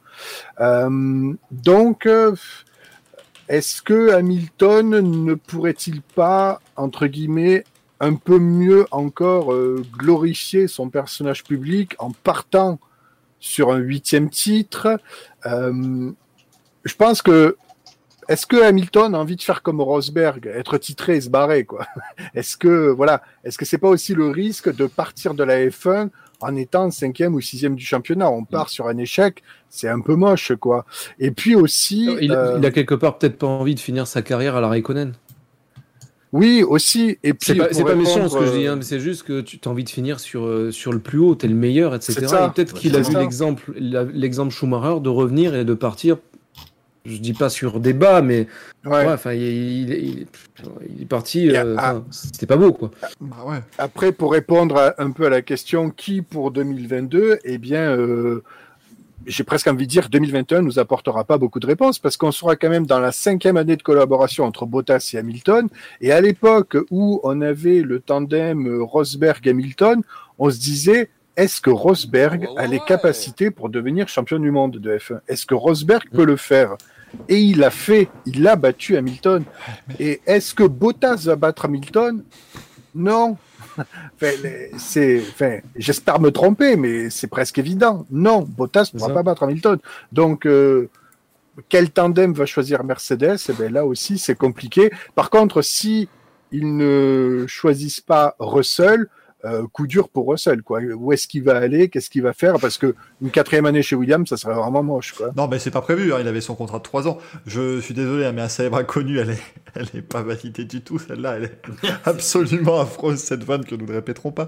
Euh, mais, mais après, je pense que la, la première question, de c'est de dire, on, on arrive à la fin d'un cycle. euh, de réglementation, euh, peut-être qu'il veut juste attendre d'avoir les premiers euh, dessins euh, finalisés de la voiture de 2022 pour savoir où il en est. En plus, c'est un des rares pilotes qui a eu le nez fin. Quand il est parti chez Mercedes, on m'a dit qu'il il faisait de la merde. Mais lui, il avait les documents, il, savait, il connaissait le projet. C'est ça. Donc, euh, après, ça reste toujours un pari. Mais quand tu as, je veux dire, euh, c'est presque un délit d'initié qu'il avait. Dire, il, avait les, il avait les infos. il avait peut-être aussi des infos de l'autre côté, du côté de McLaren, etc. Euh, il avait peut-être discuté. Enfin, je veux dire, c'est des gens du milieu, ça discute. Donc euh, bon. Ça, ça fait partie du jeu après. Hein, dans tous les, dans tous les, toutes les négociations, t'as toujours voilà, hein, tu, tu, tu, tu fais un petit peu ton, euh, tu, tu fais ton marché avec les Et informations. surtout, ce qui est captivant, ce qui est vraiment captivant sur Hamilton, c'est que si vous regardez un petit peu le, le personnage qu'il était à la fin des années 2000, euh, enfin 2009, 2010, 2011, c'est plus du tout le même par rapport à aujourd'hui. Je veux dire, on a presque plus rien à lui reprocher aujourd'hui à Hamilton. Quand en, euh, en 2009, 2010, 2011, une de ses pires saisons peut-être, euh, aujourd'hui Hamilton, voilà, qu'est-ce que vous avez à lui reprocher? Rien. Je suis à deux doigts de fermer le chat. j'en peux plus. Arrêtez tout, j'en peux plus, moi, du chat. Jojo et le Sigodio, maintenant, qui, qui nous rajoute une couche. Merci d'ailleurs à Darktos aussi qui vient de s'abonner à la chaîne, ça fait vraiment plaisir. Sois le bienvenu. Euh, Manu, toi, pour, euh, pour, euh, bah, voilà, pour qui prendrait la relève chez Mercedes si, Hamilton euh, ne continuait pas? Euh, moi, pour moi, il va continuer en fait. Je vois faire un an, un an de plus pour, euh, pour être là en 2022. Parce que je pense que Hamilton, sous ses airs de pas vouloir euh, de chiffres, pas vouloir de records, etc., euh, je pense que ça lui déplairait pas de gagner sur une réglementation différente une nouvelle fois. Il a gagné sur la réglementation en 2018. Ça a changé en 2019. Euh, en 2009, pardon, mais il n'a pas gagné sur ses euh, moteurs, enfin, cette réglementation-là avec ses moteurs V8. Mais quand c'est passé au, au V6, c'était quasiment les mêmes châssis. Il a gagné. Et en 2017, ça a changé, il a encore gagné. Et je pense que ça lui, un dernier défi, justement, en 2022, le lui déplairait pas. Par contre, je pense que Mercedes, au bout d'un moment, va devoir quand même faire passer Russell euh, avec lui. Et euh, contrairement à ce qui se dit, je ne le vois pas refuser un, coéquipier, surtout qu'il connaît pas en fait. Parce que de toute façon, même au pire, si ça lui fait une dernière saison hyper euh, difficile, oui, Greg? D'ailleurs, la clause, la fameuse clause Verstappen euh, a été démentie par, euh, par Toto Wolff, qui a dit que c'était euh, c'était un fantasme pour faire parler, etc. Alors après, on ne saura jamais le vrai du faux. Peut-être que dans 25 ans, il y en a un qui lâchera l'info comme quoi ça a, été, ça a eu vraiment lieu. Mais ça- en toute façon, on est dans la season, il n'y a pas grand-chose à dire. Donc, la moindre Ouais. truc qui peut faire euh, cliquer, etc., qui peut, qui peut rapporter en pub, euh, tu prends. quoi. Et puis en plus, c'est- possible, c'est faisable, on le sait, on, on- c'est le genre de choses qui a déjà eu lieu avec Prost ou des trucs comme ça. Donc bon, Moi, j'y crois pas. mais J'y c'est crois pas que t'es seule fan. Tu, tu es un fan aveugle. Je veux Ah, dire, mais bon, oui, mais bien sûr. Oui, Non, mais mais, euh, moi j'y j'y crois pas du tout parce que euh, pour moi ce qui coinçait c'était la fondation. En fait, il a créé la commission l'an dernier. Alors, à chaque fois, Hamilton, c'est un peu le problème. Je, je défends, du coup, je passe pour un fan, mais euh, l'an dernier, on a dit ouais, il se met à genoux au début des grands prix, machin, pour montrer qu'il est pas content. Il fait rien d'autre. Il a créé une commission. On a dit c'est pas suffisant, c'est pas euh, avec l'argent qu'il a, il peut faire mieux. Là, il crée une fondation. Maintenant, une fondation, si vraiment ça aide des gens, euh, ça fait les lances des programmes et, et autres choses du genre, ça coûte cher. Et je pense que lui, il voulait quelque chose qui soit à hauteur, euh, qui soit d'une hauteur conséquente. Il avait besoin de l'investissement de Mercedes avec lui. Donc Mercedes a aussi dit publiquement le soutenir. Donc euh, je pense qu'il leur a dit, les gars, maintenant, euh, moi je fais quelque chose de mon côté, publiquement, soutenez-moi aussi sur cela. Et du coup, je pense que les chiffres de la fondation ont mis du temps à être validés, parce que ça passe aussi par le board du coup de Daimler pour le coup. Et, euh, et je pense qu'à la fois, il a fallu qu'ils se décident des chiffres, qu'ils décident du pourcentage que chacun y mettrait. Finalement, apparemment, c'est 50-50. Et, euh, et je pense qu'il a fallu décider en quelque sorte d'une com aussi autour de ça, parce que c'est vrai que euh, ça paraît un peu sorti de nulle part, mais en même temps, c'est quelque chose que Mercedes et Hamilton Ouais. défendent depuis le début de l'année dernière, en particulier euh, de manière assez euh, vocale, on va dire. Et, euh, et je pense que c'est ça qui a posé problème. Après, Hamilton, effectivement, qui, qui le prolonge pour une seule année, ça laisse la porte ouverte à ce qu'il parte fin 2021. Moi, je pense qu'il va reprolonger d'une année en plus parce que c'est un pilote et qu'au fond, je pense que tester les voitures 2022, ça, ça l'intéresse. Euh, Il y, a aussi, il y a aussi un piment, c'est-à-dire que tout le monde dit oui, mais là, euh, ces titres, ils sont en carton parce qu'il gagne, parce qu'il a la meilleure bagnole. Mm. Euh, moi, ce que j'aimerais voir justement en 2022, c'est qu'ils se battent avec une voiture qui est pas justement la meilleure, avec peut-être un équipier euh, qui justement lui donne du fil à retordre plus que Bottas sur un tiers de la saison. J'aime beaucoup Bottas, mais Mm. il faut, faut dresser un bilan maintenant. Il, il est en intérim depuis des années, il lui prolonge un an après un an, etc. Euh, il a pas les épaules. Il a les épaules pour être un très bon second, Mm. mais au bout d'un moment, je veux dire, peut-être qu'ils vont vouloir un peu euh, un coup d'éclat à, à l'époque euh, Hamilton-Rosberg, parce qu'on se, on se fait un Mais. Greg, Et, et surtout, euh, Mercedes doit, doit, euh, doit préparer l'avenir en fait parce que Mercedes moi je pense C'est qu'ils vont rester en F1 ils ont dit qu'ils étaient là au moins jusqu'en 2025 en fait euh, tant qu'on aura les V6 hybrides ils seront là et je pense que euh, il faut qu'ils pensent au fait que de 2022 ou 2023 à 2025 ils auront plus Hamilton certainement ils auront peut-être Bottas mais Bottas on sait ce que ça ce que ça vaut ils sont pas sûrs d'avoir Verstappen et ils auront besoin d'un leader et moi je pense de ce qu'on a pu voir de Russell le jour où il a eu une Mercedes entre les mains que ce mec-là est capable avec Oui. le- le- l'entraînement, avec tout ce qu'il faut d'être un leader. Après, je dis pas qu'il serait aussi bon qu'Hamilton parce que l'expérience, ça s'invente pas et ça ne s'achète pas. Mais il, il a, les, il a le- le- les épaules, je pense. Et puis, bah, mine de rien, il est leader depuis, euh, enfin, depuis deux ans et bientôt trois chez Williams. Je, je pense que, que, que Mercedes va finalement prendre Russell à un moment donné. Parce Mm. qu'on on se pose beaucoup cette question-là, mais je crois qu'il serait idiot chez Mercedes de lui avoir. Enfin, quand même, de lui avoir payé euh, sa carrière depuis la, la F3. hein. Ouais. Il aura coûté cher, depuis GP3. Et autant on peut, on peut avoir du mal à comprendre les, les, les- les stratégies, mais quand on voit les autres pilotes qu'ils ont pris dans leur académie, qu'ils ont laissé partir, ils n'ont rien fait derrière. Voilà. Mais là, je pense qu'ils savent quand même qu'ils ont une véritable pépite. Et moi, je serais, je serais, je serais, très mal si j'étais Mercedes, que je, lui ai mais taillé la route pendant presque 10 ans. Tout ça pour qu'il aille chez Ferrari au bout de, ou, Red Bull ou n'importe qui d'autre au bout de, son apprentissage. Quoi. Bah, c'est ça. Et potentiellement les battre, du coup. Et d'aut- d'autant que, euh, on dit souvent, oui, mais Ocon, ils ont fait pareil, ils ont payé sa carrière et euh, ensuite ils l'ont, euh, ils l'ont viré. Sauf que, enfin, ils l'ont viré. Ils l'ont, il est plus pilote Mercedes. Sauf que Ocon, quand ils lui ont payé des, années hors, euh, ils sont allés chez, Racing Point, enfin, forcément, il y a deux ans. Mais sinon, ils lui ont payé du DTM, en fait. C'est pas non plus euh, le truc qui, qui coûte plus cher. Russell, vraiment, ils lui ont payé chaque partie de, sa carrière. Et des saisons en F2, ça coûte cher, hein, euh, des saisons en F3 aussi. Et au bout d'un moment, je pense que les gens chez Daimler qui vont voir qu'il y a eu des dizaines de millions d'investis sur lui, littéralement, vont demander un retour sur investissement. C'est tout bête, mais c'est une entreprise. Et cet argent-là, il n'est pas parti dans, en l'air pour qu'un jour on dise bon bah finalement Russell, on s'en sépare de toute façon, qu'il aille chez Ferrari ou qu'il aille chez Red Bull, je veux dire, ou McLaren ou peu importe. Mais euh, C'est pas, c'est pas, enfin encore une fois, c'est pas quelque chose qui se fait euh, de la vision d'une entreprise. Donc euh, moi, pour moi, Russell, en 2022, il est chez Mercedes. Ça, j'en suis. Et d'ailleurs, on le voit bien dans le sondage quand on- les gens ont répondu. Euh, il y a eu beaucoup de, de réponses euh, avec Russell chez Mercedes parce que euh, c'est une évidence pour tout le monde en fait. C'est c'est D'ailleurs, un l'évidence truc- même Ça devrait être logique, ça devrait être sportif. Un truc assez fou, c'est qu'à la base, euh, Michael, on s'était concerté, on avait dit on met Hamilton Bottas et Bottas Russell et autres. Et on s'est dit on va rajouter Hamilton Russell quand même par principe. Et on a 40,3% perso- euh, 0,3% des personnes qui pensent que Hamilton Russell pourra être en 2022. Et moi, je pense à ce duo-là en 2022 justement. Pour Moi mettre un petit coup de pression à Hamilton en lui disant écoute, on te donne deux ans de contrat. Si au bout des deux ans t'es pas content, que ça se passe mal avec Russell, Russell, on va le briefer, on va lui dire quand même qu'il faut qu'il soit gentil avec toi.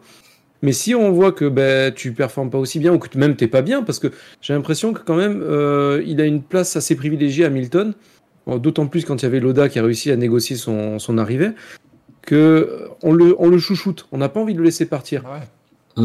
Euh, même Rosberg, j'ai l'impression qu'il avait quand même un, un bon traitement et que euh, euh, Wolf est quand même tombé des nues quand il lui a dit allez salut, je vais faire autre chose. Euh, il avait dit ça, Alors- qu'il avait été très surpris. Alors qu'il il- il avait signé un, un beau contrat à 20 millions, à savoir un beau p- petit euro million, tu travailles plus jusqu'à la fin de tes jours. Alors que lui, il avait même plus besoin de travailler jusqu'à la fin de ses jours de base. Donc euh, bon, euh, et sur X générations. Mais euh, moi, je pense que le Hamilton Bottas, euh, Russell en 2022, justement, comme tu dis, avec cette perspective de pas lâcher Russell, de pas lâcher les investissements de Russell, Mm. c'est quand même. euh, Et c'est pas, et c'est pas risqué. C'est pas risqué en fait, parce que même s'ils ont dans une une situation Hamilton-Rosberg, bah, Hamilton partira, mais C'est ça. c'est c'est la fin d'un cycle de toute façon avec Lewis. Hamilton. C'est sa 15e, euh, ça va être sa 15e saison en F1, donc il sait qu'il va pas non plus durer encore 10 ans, même si euh, Kimi Mm. Lui, euh, est encore parti pour être là dans 10 ans avec son fils Robin quand, quand il sera majeur, mais à part ça, voilà. Mais alors, Greg, moi je voulais rebondir sur quelque chose que tu disais justement avec le, le côté, euh, euh, il faudrait que l'an prochain il gagne, euh, enfin, il se batte avec une voiture moins, moins bonne. Mais j'ai un peu peur en fait de l'effet inverse. Imaginons, pour une raison X ou Y, Mercedes encore une fois la meilleure voiture. Ils arrivent encore une fois à bien faire leur travail, les pauvres. Euh, là. Et Oh. ça va encore être, enfin ça va être, ça, ça va être terrible à regarder, mais je, je peux même pas imaginer les commentaires. Si en plus il y a encore Bottas, si c'est encore Hamilton Bottas en 2022, on va dire bon bah voilà, il a encore gagné avec les meilleures bagnoles, on lui a encore mis un toutou. Mm. Ce serait peut-être le- utile d'avoir Hamilton et Russell. D'ailleurs, euh, en parlant de 40%, ça fait environ 800 personnes hein, du coup qu'on qu'on voté pour cette option. Donc ça, Mm. ça montre quand même qu'il y a euh, entre ça et Bottas Russell, on, on sent que voilà, y, a quand même euh, 80% des gens qui voient Russell chez Mercedes l'an prochain. Ça, Et surtout sur les, les propositions qu'on a eu des gens qui faisaient, qui ont dit, enfin sur les autres, euh, sur 39 propositions, il n'y en a eu que 3 qui n'avaient pas Russell dedans. Mm. Donc, euh, donc c'est, je pense, enfin, encore une fois, de toute façon, c'est évident avec euh, ce qui s'est passé à Sakir. Mm. On peut pas revenir en arrière en disant euh, Russell n'a pas le niveau. Je veux dire, il était au niveau de Bottas, certes sur le circuit le plus facile du championnat. Et, euh, et en fait, effectivement, en plus, Mercedes aura besoin à un moment ou à un autre d'avoir un challenge. Si en 2022 ils arrivent et qu'ils écrasent la concurrence, il faudra qu'il y ait quelque chose qui se passe au sein de l'équipe pour qu'au moins là, on dise pas ouais, ils, ils ont choisi la facilité. Et à l'inverse, euh, si Hamilton traîne encore un peu, parce qu'ils ont dit qu'ils allaient faire plus vite pour négocier un contrat potentiel pour 2022, mais si ça traîne un peu, ils auront besoin d'avoir l'assurance qu'au cas où finalement ils leur fassent faux bon, une fois la saison finie en décembre, ils aient un pilote de pointe. Aujourd'hui, le pilote de pointe qu'ils ont, ils l'ont chez Williams, c'est Russell. clairement. Euh, les amis, rapidement, le point J que vous demandez dans le chat à propos de Gasly chez Mercedes, vous y croyez ou pas? Moi, difficilement. Gaël, il a envie de dire un truc là, je le sens. Il- Regarde-le, il cherche. Non, non, non, non. Il cherche. Alors, Je suis à l'affût. si je puis me m'exprimer justement sur Gasly, moi personnellement, je crois en tout. C'est-à-dire que n'importe quel pilote peut venir tant qu'il a les épaules solides. C'est-à-dire que Mm. un Gasly peut venir comme euh, demain on peut voir un Perez chez Mercedes, comme demain on peut voir un Verstappen qui en a marre de Red Bull, qui casse son contrat. Comme de, enfin, n'importe quel pilote qui est bon, on peut même, il y a Leclerc. dans le, je veux dire, dans les sondages, ils ont, oui, un Leclerc qui en a marre de Ferrari, qui leur dit allez salut, moi je me casse. Parce que lui, lui euh, bande d'amateurs, salut. viser un podium par an, ça va pas le satisfaire longtemps. Voilà. Euh, même un Schumacher. Je veux dire, ils se sont battus avec Ferrari euh, pour l'avoir euh, Mercedes Schumacher. Dire, quelque part, si demain il, il y a Mick qui fait ouais ben c'est bien sympa euh, Sauber, c'est bien sympa As euh, et puis Ferrari euh, ouais ben écoute Leclerc il est un peu dans le caca, moi j'ai pas envie de tomber là-dedans. Euh, il passe deux trois coups de fil. Il y a des chances qu'il puisse prendre un baquet. Ouais, mais ça peut se faire plus tard, ça. Certes, mais ça peut, ça peut le- déjà le faire en 2022. Après, euh, ça voudrait dire que Schumacher est très bon cette année. Voilà. Ce qui est, ce En qui me sachant semble- que c'est un diesel, ce garçon. Voilà, c'est, il a besoin d'une année pour apprendre, une année pour, année. pour gagner. Voilà. Puis quand, quand bien même il serait, il serait très bon, de toute façon, avec la voiture qu'il va avoir, ça se verra pas. Enfin, je veux dire, faut pas être, euh, il mettra pas deux secondes dans le- par tour à Mazepin, donc ça se verra pas. Du coup, euh, ça va être compliqué pour lui d'avoir autre chose qu'une Alfa Romeo en 2022 maximum, je pense. Euh, moi, pour moi, je vois plutôt être euh, tra- transféré chez Alfa Romeo pour confirmer ou non son potentiel en 2022 et après potentiellement aller chez Ferrari. Mais faut pas oublier quand même qu'ils ont aussi, euh, ils ont aussi, enfin Ferrari, ils ont aussi Sainz, donc après ils, ont toujours quelqu'un qui peut prendre le relais. Et euh, pour aller chez Mercedes, je vois, j'ai difficilement, euh, je vois difficilement, s'il est pas assez bon pour aller chez Ferrari, je vois difficilement être assez bon pour aller chez Mercedes. Du coup, pour moi, Schumacher, ce sera pas vraiment une option. Je pense que Mercedes aura besoin de prendre des pilotes qui ont un peu plus d'expérience quand même. Euh, donc un Russell, un Gasly, pourquoi pas C'est vrai que nous, on voit ça comme un très bon choix. Après, euh, Tu vois Russell avec Mercedes- de l'expérience. Oh, bah, il aura trois saisons dans les pattes quand même. Hein. ça fait beaucoup, là. Trois saisons en tant que leader Après, du tu vas, tu vas me dire, maintenant, c'est trois saisons de plus de 20 Grands Prix. Donc, Ouais, il, a soix- ouais. il aura 60, euh, enfin, un peu moins parce qu'il y a une saison dans 17 courses, mais il aura quasiment 60 Grands Prix dans les pattes. Et honnêtement, euh, surtout, il a, il, a, il a ce qu'il faut. Je veux dire, 60 Grands Prix, il a, euh, il a battu ses équipiers euh, sans arrêt en qualif. Il est, il est toujours là. Il est vraiment, enfin, il a une, Mm. une, une influence en interne chez Mercedes, chez Williams qui est énorme. C'est un mec qui est devenu leader d'une équipe avant d'être vainqueur en Grand Prix. Et le travail. Quand Mm. tu vois le travail qu'il a abattu, avec, ne serait-ce qu'avec le volant, les procédures, en, en très peu de temps pour justement être le Sakir à la place du Sakir, ça a été exceptionnel. Ça y est, Mm. je l'ai placé, je suis content Depuis novembre, il cherche à la placer. On peut terminer cette émission. C'est un grimoire. hein. Il y a, Avec Tommy, tout il y a ce que- Tommy dans le chat. Il y a Tommy dans le chat qui dit oui potentiellement 60 grands prix sans Q3 ni point. Oui, mais ça c'est euh, personne lui en voudra avec la voiture Voilà. Il, il conduit, il le pèle. En fait, la voiture c'est la même depuis. euh, faut pas, Mm. Ils avaient changé la, la la déco. Ils avaient mis une déco Rocky puis une déco Williams puis machin. Mais en fait, la voiture déjà 2019-2020 c'est la même. Et euh, et la voiture a progressé justement parce que derrière il y a un bon input des pilotes aussi, je pense. Parce que c'est con, mais si euh, quand tu, quand tu ne fais pas changer une voiture, enfin évoluer une voiture comme ça, si elle quand même progresse, ce qui est le cas avec la Williams, c'est que derrière il y a un pilote qui fait le taf. Et je pense pas que ce soit Latifi qui l'ait fait progresser euh, le plus en 2020. Donc pour moi, Russell, il, a fait toutes les, malin, hein. Il a fait une. toutes les cases. Il a fait, il avait une occasion de finir dans les points. Bon, il l'a euh, copieusement, copieusement mise, mise de côté, mais il a une occasion en trois ans de finir, enfin en Mais- deux ans pour l'instant de finir dans les points. Ouais, Voilà. deux avec l'Allemagne 2019, mais on voit que c'est pas le problème, il craque pas sous la pression, puisque chez Mercedes, il a pas fait un pas de travers alors qu'il a été en tête pendant 40 tours. Donc euh, c'est pas le problème. En fait, je pense qu'au bout d'un moment, c'est gagner, enfin marquer des points. Je veux dire, il joue pas sa vie. Je pense que honnêtement, finir dixième, ça lui aurait plu pour l'équipe, mais lui, à titre personnel, finir dixième à Imola, c'est pas son but dans la vie. Donc euh, Ah, il était, il pas- très déçu. hein. Ouais. Une grosse déception. oui, il était déçu parce qu'il a, il a dit qu'il voulait pas lâcher l'équipe en fait, Mm. qu'il aurait aimé faire marquer un point à l'équipe. Mais euh, ça, c'est malheureusement, voilà, c'est pas, c'est pas le souci quoi. En tout cas, on, on verra bah, du coup l'an prochain hein, ce qu'il en sera évidemment de ces, ces pilotes Mercedes. Euh, en 2022, toi Gaël, au fait, euh, alors qu'on nous demande dans le chat, oui, Fernando Alonso a, a chuté à vélo, il a eu un accident de vélo. On vous en parle dans 3 secondes, c'est une news après. Euh, Gaël, pour Russell, pour, pour terminer. Ah non, pour Gasly, c'était Gasly à la base, bah on oui, était. bah, c'était c'était sur Gasly qu'on était, excusez-moi. à, la- à toute base. Gasly chez Mercedes Oui, Euh, ben oui, euh, pourquoi pas. Maintenant, euh, ça fait aucun doute que de toute façon, Gasly, il va falloir qu'il trouve une alternative et ne pas s'éterniser chez AlphaTauri si en plus AlphaTauri le conserve, parce que c'est toujours pareil. Hein, la politique Red Bull, on commence à connaître. Donc après ça. la saison qui vient de sortir Gasly, euh, là. Nouveau défi, on lui met euh, Tsunoda dans les pattes, on essaie et on espère qu'on va essayer un peu de, le mettre au défi, plus que Kiat n'aurait pu le faire, par exemple, histoire de bien jauger et bien valider euh, le talent du garçon. Mais bon, en face, on sait qu'il y a Verstappen et Perez chez Red Bull, donc c'est peut-être pas là qu'il ira Gasly.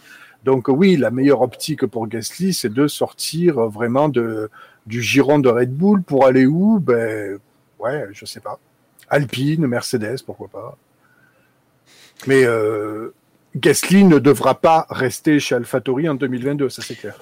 Non, de toute façon, euh, comme tu dis, euh, ils vont le jauger et il suffit que Tsunoda soit haut niveau, sachant qu'il aura un potentiel de développement plus rapide logiquement. AlphaTauri on fera pas des, enfin, ils ont quand même trois trois jeunes pilotes en F2, hein, donc le, le but pour eux c'est pas non plus de s'éterniser avec Gasly. Le seul qui peut le sauver c'est Tost parce que lui il veut Gasly dans son équipe, le directeur d'AlphaTauri, mais bon, de là à ce que ça, de là à ce que ça sauve Gasly. Moi, je pense qu'effectivement, s'il fait une saison 2021 aussi bonne que 2020, euh, il faudra qu'il vise un autre baquet. Alors après, ça peut être Alpine, ça peut être. De toute façon, c'est le but de, c'est le but de Gasly. hein. Lui- Lui-même, il sait qu'il est dans sa, théoriquement, dans sa dernière saison. Il faut qu'il soit dans sa dernière saison chez AlphaTauri. Il faut qu'il vise mieux. hein. Après, c'est pareil, il peut servir d'assurance vie à Red Bull si Verstappen décide de partir aussi. hein. On, on rappelle, messieurs, qu'il y a la possibilité aussi que euh, maintenant AlphaTauri n'est plus une écurie sœur, mais une écurie partenaire de Red Bull, qui s'est envie peut-être de construire un projet autour de Gasly pour euh, Oui. qui sait, gagner, des, gagner des titres un jour, hein, c'est possible. Peut-être que Red Bull veut lutter pour le titre avec quatre voitures et pas deux, donc c'est aussi euh, quelque chose qu'il pourrait prendre en compte pour, euh, pour l'avenir. En tout cas, on, on verra évidemment l'an prochain ce qui lancera des, des pilotes Mercedes. On va donc attaquer les, les news, chers amis. Oui, et Doudou, je, like tout et n'importe quoi en même temps. Euh, le montage de Greg Rollin, c'était une merveille sur Twitter, bien sûr. Et pour faire plaisir à roue libre dans le chat, oui, on va dire que la seule Mercedes que pilotera Gasly, ce sera son ML-AMG, euh, puisque c'était une femme dont il était extrêmement euh, fier. Du coup, on va passer maintenant aux news, mesdames et messieurs. On va commencer de nouveau, on va vous le rappeler simplement, puisqu'on vous en a déjà parlé tout à l'heure, on va pas épiloguer là-dessus. Fernando Alonso a donc été victime d'un accident à vélo aujourd'hui à l'entraînement. Euh, il a été donc transporté à l'hôpital. Il est conscient, nous indique Alpine dans un communiqué de presse officiel. Donc là, au moins, ce sont des informations officielles qu'on peut vous, euh, vous donner. Il est conscient, ils se sent voilà euh, globalement bien. Ils vont juste attendre des euh, des examens médicaux plus poussés demain matin. Ce qui, d'une certaine manière, si on l'attend demain matin, c'est peut-être aussi un petit peu rassurant dans le sens où, euh, voilà, s'il y avait vraiment un danger immédiat, ils auraient voulu directement faire quelque chose. Mais en tout cas, voilà, demain matin, il y aura donc des, des examens en plus et Alpine ne fera pas d'autres communications jusqu'à demain. Et demain, on en saura plus. La Gazzetta dello Sport, le quotidien italien, euh, avait parlé de possibles fractures. Donc on verra. Pour l'instant, on n'a aucune idée de ce qui s'est passé et euh, de, de- voilà de ce que ça donne pour pour faire un do- je- vraiment ce chat. euh, À un moment donné, moi, vous savez, euh, Twitch, ça m'avait donné, ça m'a redonné un petit peu en- envie et, et goût en, en- en la race humaine. En la, f- voilà, et, et non, je n'ai plus foi du tout. C'est terminé. Je n'en peux plus. Voilà, ça fait ça fait 15 messages aujourd'hui que je n'en peux plus. C'est terminé. Je ne veux plus vous entendre. Taisez-vous. Parce que ça touche Alonso, c'est pour ça. Mais évidemment, j'en peux plus. Non, on espère. euh, On nous dit dans le chat que c'est normal qu'il se... qu'il s'est cassé le col du fémur et que c'est normal à son âge. Voilà. J'en ai marre, il est pas Attention, Philippe, le parapet. Ah, c'est terrible. Ah là. Bon, là, Vermission, il vient. Vermission, il vient de. Vermission, il vient de gagner un Racing Café Award. Déjà, là, c'est fait. On a les gens qui avaient recherché euh, Dylan Harper qui reviennent sur le chat. On a, on a gagné 10 spectateurs. Ils ont fait leur petite affaire, ils reviennent. C'est bon. Je crois que ça. Tout, Vous croyez que je vais devoir la mentionner en titre de la- du podcast sur YouTube Peut-être? Ça, ça ferait Ça des fera vues. des vues. Hein. Ça fera des vues à mon avis. Ce serait plutôt pas mal évidemment. Euh, mais du coup voilà, donc pour les informations sur Fernando Alonso, on n'en saura pas plus ce soir. Mais donc il a chuté à, à l'entraînement. On rappelle si euh, jamais il y a des, des fractures. Bon, euh, il reste encore un mois avant les essais privés de, enfin les essais collectifs. On va les appeler comme ça maintenant de, de Bahreïn. Mais euh, mais voilà, on verra ce que ça va, ce que ça va donner évidemment pour lui. Au niveau des news, alors là maintenant on peut piocher. hein. Là c'est parti. On est venu avec une pleine marmite de news hein, euh, cette semaine très clairement. Donc Lewis Hamilton a signé un an de plus chez Mercedes. Au cas où vous n'étiez pas au courant.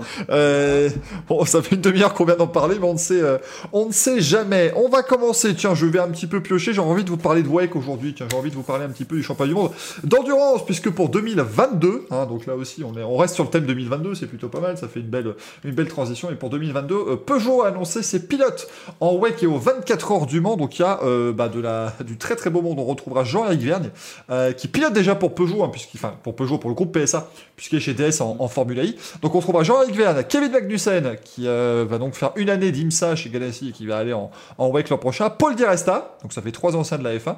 Euh, on retrouvera également Michael Jensen, Gustavo Menezes et Loïc Duval qui est au centre sur la photo. Et on aura James Rossiter, qui était ancien pilote d'essai pour euh, Bar et Honda à l'époque, qui lui sera donc le pilote d'essai et de simulateur chez Peugeot. Oui, même en endurance, maintenant ils ont des pilotes de simulateur. Et là, on va pas se mentir, les amis, je trouve ça quand même merveilleux. Dans un championnat, ils ont trois pilotes par voiture. Et ben, ils ont quand même un gars qui va juste faire du simulateur pendant un an. Euh, mais c'est important, évidemment, pour euh, euh, tester toutes les, les datas. On, devrait découvrir aussi la voiture dans pas très longtemps, puisque Peugeot veut quand même faire un programme d'un an de test avant euh, son arrivée l'an prochain. Donc, il va bien falloir s'y mettre très prochainement. Jojo qui me dit, dommage pour Bordeaux au Pagenot. C'est vrai qu'on s'y attendait, ça tenait un petit peu du fantasme. hein, euh, de recevoir l'un des deux. Pagenot est tout à fait portant. hein. En tout cas, lui, il a déjà dit qu'il n'y a aucun problème. Il adorerait être Il avec. même, il y a même Grosjean. et Grosjean, Romain Grosjean aussi, qui est tout à fait, euh, tout à fait partant pour, pour rouler chez Peugeot à l'avenir. Après, voilà, ils viennent avec deux voitures pour l'instant. Rien ne les empêcherait d'avoir une troisième, euh, troisième voiture à l'avenir et de devoir récupérer trois autres pilotes de plus, bien sûr. hein. Ça vous inspire quoi, les amis, les, sept, euh, enfin, les, les six pilotes Peugeot plus, euh, plus Rossiter? C'était ceux qui avaient été annoncés d'ailleurs par, par Auto Hebdo, hein, il y a quelques, quelques Ouais. semaines. Moi, je pense que c'est euh, assez, intéressant les choix qu'ils ont fait. C'est euh, le choix de Magnussen est, est sympa parce que justement, il, déjà, il a montré de belles choses pour son premier, sa première course en endurance, euh, qui était le Rolex 24 il y a deux semaines. Et puis euh, après, je pense que c'est un pilote qui est très très bon euh, dans l'ensemble. Au niveau des Français, bah, Loïc Duval et et Jean-Éric Verne, c'est vrai que c'est pareil, c'est des choix qui sont logiques, c'est des, des, des pilotes qui ont l'habitude de faire le Mans, qui ont beaucoup d'expérience, donc ils vont bien aider au développement de la voiture. Di Resta, c'est pareil, hein, c'est quelqu'un qui a de l'expérience en endurance, donc euh, c'est beaucoup de pilotes qui vont en fait réussir à à, à faire à faire avancer la voiture. Le, le vu que c'est un tout nouveau modèle, vraiment quelque chose de- de- d'entièrement neuf qui va prendre la piste, il faut impérativement des pilotes d'expérience, et c'est vrai que globalement, le line-up est logique en ce sens-là.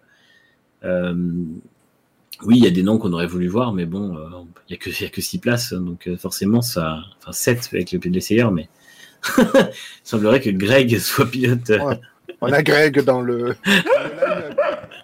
J'en ai marre, mais j'en peux plus. Mais bon, on va pas se mentir. À un moment donné, moi, je me suis demandé pourquoi est-ce qu'il a acheté un fond vert. Jacques prouve totalement cet achat, hein, désormais, bien évidemment. Vous vous doutez pas à quel point ça nous augmente. Tiens, reste là, Greg. On va même te mettre en grand, voilà, comme ça les gens peuvent en profiter au cas où on vous voit pas. Bon, euh, évidemment, là, tu es tout pixelisé. Pourquoi ça n'arrive qu'à ce moment-là? C'est terrible. incroyable. Mais c'est une merveille. Il était, il était dans la conférence Zoom avec les, les pilotes. euh, les pilotes. C'est l'Académie des Neufs, nous dit le point J. Alors là, si vous avez plus de 40 ans, vous savez pas ce que c'est l'Académie Neufs. Rassurez- Rassurez-vous, c'est normal. voilà donc pour, Peugeot. Ouais, donc, euh, euh, ouais. Tu voulais rajouter quelque chose peut-être, Manu? Non, non, justement, ouais, c'est moi, pour moi le projet est toujours aussi euh, aussi intéressant. Enfin, Peugeot au Mans, à chaque fois qu'ils sont venus, ils ont gagné, donc euh, ils viennent pas là, ils viennent là pareil pour, pour gagner. Et je pense que ça va, à mon avis, ils peuvent ils peuvent y arriver. Gaël, Oui, non, mais c'était voilà pour rebondir. Euh, le choix des pilotes, il est intéressant parce qu'on a quand même Loïc Duval qui revient à la maison puisqu'il a déjà piloté Mm. sur la 908 HDI à l'époque. Euh, Loïc Duval, euh, vainqueur euh, au Mans, bien entendu. Diresta qui euh, a fait ses premiers pas. Enfin, on l'a vu l'an dernier, enfin cette année au Mans. Qu'est-ce qu'il nous fait, Greg Je vais nous faire un infarctus parce que t'as dit HDI. J'ai enten- j'ai entendu HDI, ça m'a. Attends, J'en ai mal à la horte. attends, attends, c'était, c'était pire. C'était une HDI FAP. Et là, on va le perdre. Fab, ça, ça me connaît. D'ailleurs, cherchez Dylan Harper sur internet. On dit alors dans le chat 69 viewers, appelez Dylan Harper. Je, j'en, j'en ai marre. Je, je- On- Non parce que non parce que je sais très bien comment ça va finir. Demain matin, je vais me lever, il va y avoir une, une horde de messages Twitter qui vont demander à Dylan Harper s'il veut venir en invité la semaine prochaine. Moi, j'en peux plus. J'en ai absolument marre. Mais comme j'aurais pu à une époque, mais Dylan Harper, je ne la connais pas. Alors, euh, cela dit, pour en revenir à Peugeot, les équipages n'ont pas encore été faits. Ils ont précisé qu'ils attendaient de voir les, les affinités des pilotes, etc. La synergie entre les, ouais, les pilotes. Voilà. On dit peu. Parmi, les pi- parmi les pilotes, on a Gustavo Menezes qui va piloter pour Glickenhaus cette année. Donc, euh, Ouais. il va avoir un pilote qui aura un petit peu l'expérience des nouvelles hypercars, entre Avec guillemets. Bernard Ménez, hein, jolie poupée. Putain. Quel carnage, quel carnage. Il y a de la retenue sur salaire qui va, qui va bientôt avoir lieu. Et quant au choix de Jean-Éric Vergne, c'est presque un peu logique dans le sens où il roule pour euh, euh, DS en Formula I. Et d'ailleurs, les ingénieurs de, Formu- de DS Tichita vont participer au projet de Peugeot euh, sur l'hypercar, en fait. Oui, oui, effectivement. Donc euh, ce sera, euh, ce sera bien aussi. Il connaîtra euh, justement ces, ces personnes-là en Formule. Voilà. En Formule 1, les amis, il y a eu la commission F1 donc, qui s'est euh, qui s'est réunie. Alors, globalement, on est parti sur un gel des moteurs déjà de 2022. Donc, ça, c'est extrêmement important. C'est-à-dire que les motoristes, eh ben, ils vont venir avec une spécification en début d'année et basta. On n'ira pas plus loin. C'était à la demande de Red Bull à la base, hein, puisque donc ils vont certainement reprendre hein, le, le moteur Honda. euh, et, et ils voulaient un gel, effectivement, pour ne pas avoir de, de gros risques. Ah merde, Craig, je n'en peux plus. c'était Dylan Harper. Je n'en peux plus. On me demandait dans le chat de la mettre. Mais non, mais non, mais ça, elle, elle fait ce qu'elle veut. Vous faites ce que vous voulez en privé, mais euh, tu la mets, tu la mets à qui tu veux quand tu veux. Mais ça, c'est encore autre chose. Mais pas, pas Dylan Harper sur ce live, s'il vous plaît. Euh, mais du coup, il y aura un gel des moteurs et pas autre chose. Parce que, non, on peut plus rien dire, euh, comme disait Didier Bourdon. Mais donc, on aura un gel des moteurs et surtout les courses sprint ont été accueillies plutôt favorablement par les équipes. On rappelle que globalement, pour qu'elles soient adoptées, ces courses sprint qui seraient sur trois week-ends cette année, c'est-à-dire au Canada, en Italie et au Brésil, il aurait fallu 28 votes de la commission F1. La commission F1, c'est 10 votes pour la FIA, 10 votes pour la Formule 1 et 10 votes pour les équipes. Il aurait fallu donc 28 votes sur 30. Euh, les équipes n'ont pas encore voté, mais elles ont dit, elles se disent plutôt favorables. Elles attendent d'en savoir un peu plus. Mais donc on n'a pas encore d'infos pour l'instant pour euh, ces, ces courses sprint. Spoiler alerte, ça arrive. Pas forcément cette année, mais à mon avis, Si, si, ça a arrive. priori. A priori, ça arriverait cette année. euh, les dernières rumeurs qui sont plutôt, euh, enfin, qui se, se présentent plutôt bien. Il y en aurait trois tests. Euh, il y aurait Canada, Brésil et euh, Monza. Alors Canada, Brésil, il faut voir parce que c'est pas sûr qu'on y aille. Monza, ça me paraît pas une mauvaise idée parce que de toute façon, euh, les qualifications étaient pas terribles ces dernières années là-bas avec les pilotes qui recherchaient l'aspiration et qui sortaient au dernier moment, qui roulaient lentement, donc pourquoi pas. Et euh, l'idée, ce serait de faire une qualif le vendredi après-midi euh, pour la course sprint, qui serait en fait une séance d'essai, je pense, euh, avec un moment, un moment de qualif. Je sais pas si ce serait un format comme comme c'est les qualifications actuelles, je ne pense pas. Et une course d'à peu près une heure le samedi après-midi pour déterminer la grille le dimanche. Exactement, exactement. Donc on verra. Bon après, on, on vous fera un, un, un Racing Café sur ces courses sprint si jamais elles, elles doivent revenir, enfin elles doivent venir au, au, truc et on vous dira un petit peu tout ce qu'on euh, tout ce qu'on y pense et tout ce qu'on en pense de ces courses sprint donc qui pourraient servir à décréter les, les départs. Voilà, on verra un petit peu ce que ça va donner, mais donc on aura des qualifs le vendredi pour que les trois jours en fait servent à quelque chose. Qualif le vendredi, euh, course de qualif le samedi et euh, le Grand Prix le, le dimanche. Euh, au niveau de la Formule 1, qu'est-ce qu'on avait encore de beau, les amis? Les camions d'Alpine maintenant sont noirs bleu, avec bleu, blanc et rouge, donc ils ont fait en gros la même déco que la déco provisoire de l'Alpine, donc déco provisoire. Hein, voilà, ils sont, ils sont ennuyés à faire des décos provisoires sur les camions maintenant quand même. Hein. ça devient, ça devient terrible. Hein. C'est plus possible. Fabien qui ne capte rien, t'inquiète pas, Fab. C'est normal, c'est normal, mais il semblerait que parler d'Austin Dillon ait un petit peu émoustillé certaines personnes présentes euh, ici, très clairement. Euh, et donc le, fameux We Are SS1, donc il y aura plus d'arc-en-ciel, donc la, safety car ne sera plus en, en arc-en-ciel un petit peu partout sur l'initiative We Are SS1 qui continue toutefois, chers, euh, chers amis, plus du chat. Euh, donc l'initiative va continuer, euh, bien évidemment. Mais je voulais vous parler un petit peu de MotoGP. Parce qu'on parle pas assez de MotoGP dans le Racing Café, et du coup, eh bien, euh, puisqu'en Formule 1, les présentations de voitures arrivent lundi, avec la McLaren qui présentera sa première, enfin, qui sera la première à présenter sa livrée, eh ben, en MotoGP, on a pris les devants, et c'est déjà le cas. Oh, mais t'en fais pas, Greg, j'ai même la, la photo en grand. C'est extraordinaire ce qui se passe ici avec la Ducati, donc. Alors, ça n'est pas la moto de 2021, c'est la Michel, GP20 relance la régie. avec une avec une nouvelle euh, avec une nouvelle décoration la moto qui sera pilotée par Francesco Banaya à gauche et par Jack Miller à droite Euh, et donc voilà le duo totalement nouveau hein, qui euh, fait déjà équipe depuis deux ans chez chez Pramac qui est l'équipe satellite donc ils vont piloter cette machine là en tout cas cette euh, cette décoration là effectivement le point J il pilote les bras croisés. Tu verras c'est super impressionnant. Il pilote aussi avec la roue arrière dans les airs hein, donc c'est très compliqué évidemment. Bon je pense qu'on a vu le message de Clémy tous les deux c'est plus possible. Et aussi, on a une autre Ducati qui a été euh, dévoilée aujourd'hui, mais là, je ne l'ai pas mise. Là, tu peux maintenant, attention, on va voir vraiment si on est à fond, parce que maintenant, Greg va pour la mettre. Mais c'est euh, la Ducati de chez Sponsorama, l'ancienne équipe Avintia, Il y aura Qui deux s'appelle- couleurs en fait. qui s'appelle le Sponsorama Racing. Et donc, il y aura deux motos différentes, effectivement, puisque Luca Marini, le demi-frère de Valentino Rossi, aura une voiture aux couleurs de euh, Sky VR46, qui est donc l'équipe de euh, Valentino Rossi en Moto 2 et en Moto 3.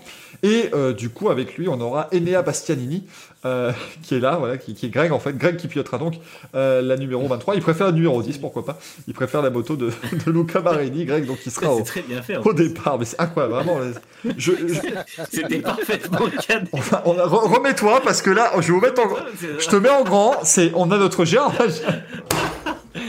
Incroyable. Franchement, va mettre. Attends, on coupe tout, on fait, on fait une pause. Va mettre un pull noir et c'est une merveille. Là, on ne fera pas mieux. On fera pas mieux ce soir que ça.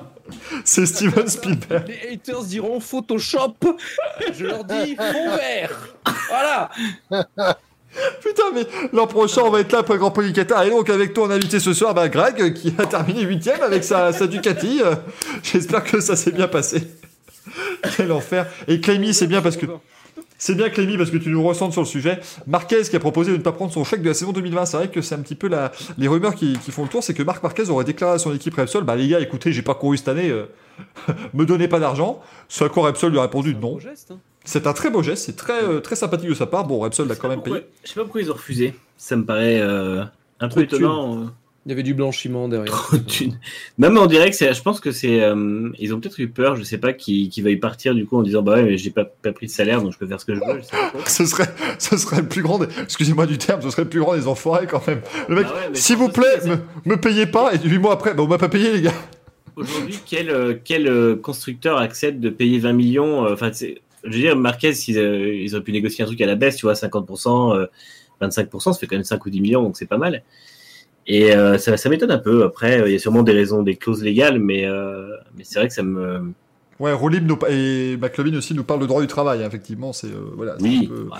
Bon, après, c'est le droit du travail espagnol, hein, Euh, le, le Covid-19, les pilotes de F1 on, on, on dit euh, on baisse notre salaire, on coupe notre salaire un mois ou deux, et tout le monde l'a fait. Donc, Ouais, D'ailleurs, c'était exceptionnel. c'était vraiment quelque chose de, de pas mal, j'ai trouvé très chic, surtout que c'était, je crois, les pilotes McLaren qui avaient commencé à faire ça, et euh, ils ont eu quelques difficultés parce que McLaren reste quand même, c'est pas une super méga écurie avec des gros constructeurs derrière. Enfin, c'est pas un gros constructeur, je veux dire, ils vendent pas des, des Clio par milliers, quoi. Je suis désolé, Greg, tu, tu fais un très bon point, mais, mais un coudé à ta Ducati, j'ai beaucoup de mal à prendre sérieux. C'est assez compliqué. Je suis à deux doigts de te tendre, je suis à deux doigts de te tendre mon téléphone comme ça et d'appuyer sur enregistrer parce que je crois qu'il faut que je fasse un article derrière. C'est affreux. C'est absolument terrible. Euh, on va pouvoir changer de sujet, les amis. Rassurez-vous, vous ne l'avez plus. Greg avec sa magnifique Ducati euh, noire. Change, faut, que je, faut que je change. Voilà. hop. c'est mieux. Euh, Puisqu'on on revient sur la, la Formule 1 principalement, puisqu'il y a aussi d'autres courses euh, chaque année évidemment qui ont lieu sur le circuit Paul Ricard, mais du coup ils sont en train de changer un petit peu le circuit, ils vont un petit peu euh, reprofiler certains virages. Manu, je veux bien que tu nous en dises un petit peu plus euh, sur ce qui va se passer du côté du circuit Paul Ricard. Alors rassurez-vous dans le chat, non, ils vont pas tout raser et repartir d'une feuille blanche, ils vont rester autour du, du circuit. Harper est tout rasé. Pardon. J'en Ah, ai du marre. coup, ils ont, ils ont fait ça, ça part d'un d'un resurfaçage. Euh, ils resurfacent quasiment l'intégralité du, circuit, euh, à l'exception de la, la courbe de signe. Ils ont, euh, ils reprofilent quelques virages. Après, ça va être surtout au niveau de, alors, je sais pas, ils parlent, de reprofiler certains, certains virages, mais pour l'instant, Pardonnez-nous, hein, mais. La vanne de Le Point affreuse. J'en ai marre. Euh, Non, en fait, c'est surtout une question d'asphalte. Euh... Qui vont. C'était infernal. Messieurs, dames, dans, les pod- dans le podcast qui nous écoute en voiture, on est vraiment Ouais, désolé. On a quelqu'un qui nous a marqué que Dylan Harper était aussi resurfacé. Voilà.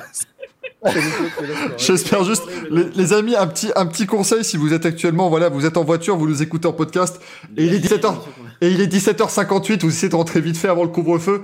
Par pitié, coupez le podcast parce que je ne veux pas après que les flics vous arrêtent et vous disent, mais pourquoi est-ce que vous écoutez un truc qui parle de Dylan Harper? Moi, je ne veux pas, je, je serai pas, je peux pas. Voilà, je veux vraiment, je veux pas être associé à ça de près ou de loin.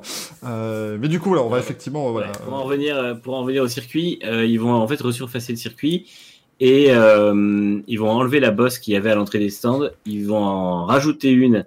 Euh, Vous n'avez pas déjà fait quelque chose à ce sujet d'ailleurs? Parce Ah bah que si, l'entrée des stands avait en- refaite l'an dernier. complètement refaite, ouais. ouais. C'est ça. Parce qu'en fait, la- la- quand ils sont revenus en 2018, l'entrée des stands était après la dernière épingle, sauf que c'était hyper dangereux, puisqu'en gros, ils sortaient, il fallait couper directement la piste pour aller dans les stands. Donc là, ils l'avaient mise avant euh, le dernier virage, qui permettait au pilote d'aller tout droit et justement d'éviter ce virage et d'éviter de couper la piste. Et en fait, apparemment, il y avait une bosse au moment du freinage pour prendre la ligne de- des stands qui a été enlevée. Euh, et après, ils vont légèrement changer l'inclinaison de la piste au niveau de Saint-Baume, donc qui est le virage numéro 5 pour l'épingle, qui va avoir une espèce de, légère bosse, une espèce de crête en fait au niveau du, point de, de corde, ce qui va permettre a priori d'avoir un virage un peu moins stable et probablement des différences, des différences de vitesse plus importantes à la motricité pour euh, faire des un peu plus de, de, baston euh, dans la grande sortie qui précède ensuite la ligne droite. Et euh, le dernier virage avant la ligne droite du Mistral aussi va être légèrement remodifié en termes d'inclinaison. Alors ça a beau être le même architecte qui a refait Zandvoort, ça va pas être un banking, mais ça va être un petit peu, euh, ça va être un petit peu remodifié quand même. Un banking à la Zandvoort sur un circuit à 80 à l'heure, c'est pas ultra intéressant. Euh, Rui va tout à fait noter que, que Greg est une publicité désormais euh, sur, sur le site racefans.net. Tout à fait. Euh, voilà, c'est grâce à lui que Racefans peut prospérer, bien sûr, et continuer à vous apporter de l'information de qualité Je suis un homme sandwich. année après année. Tu fais ce que tu veux avec euh, ta, ta dignité, bien sûr, Greg. On n'est plus à, à ça près. Euh, bien sûr.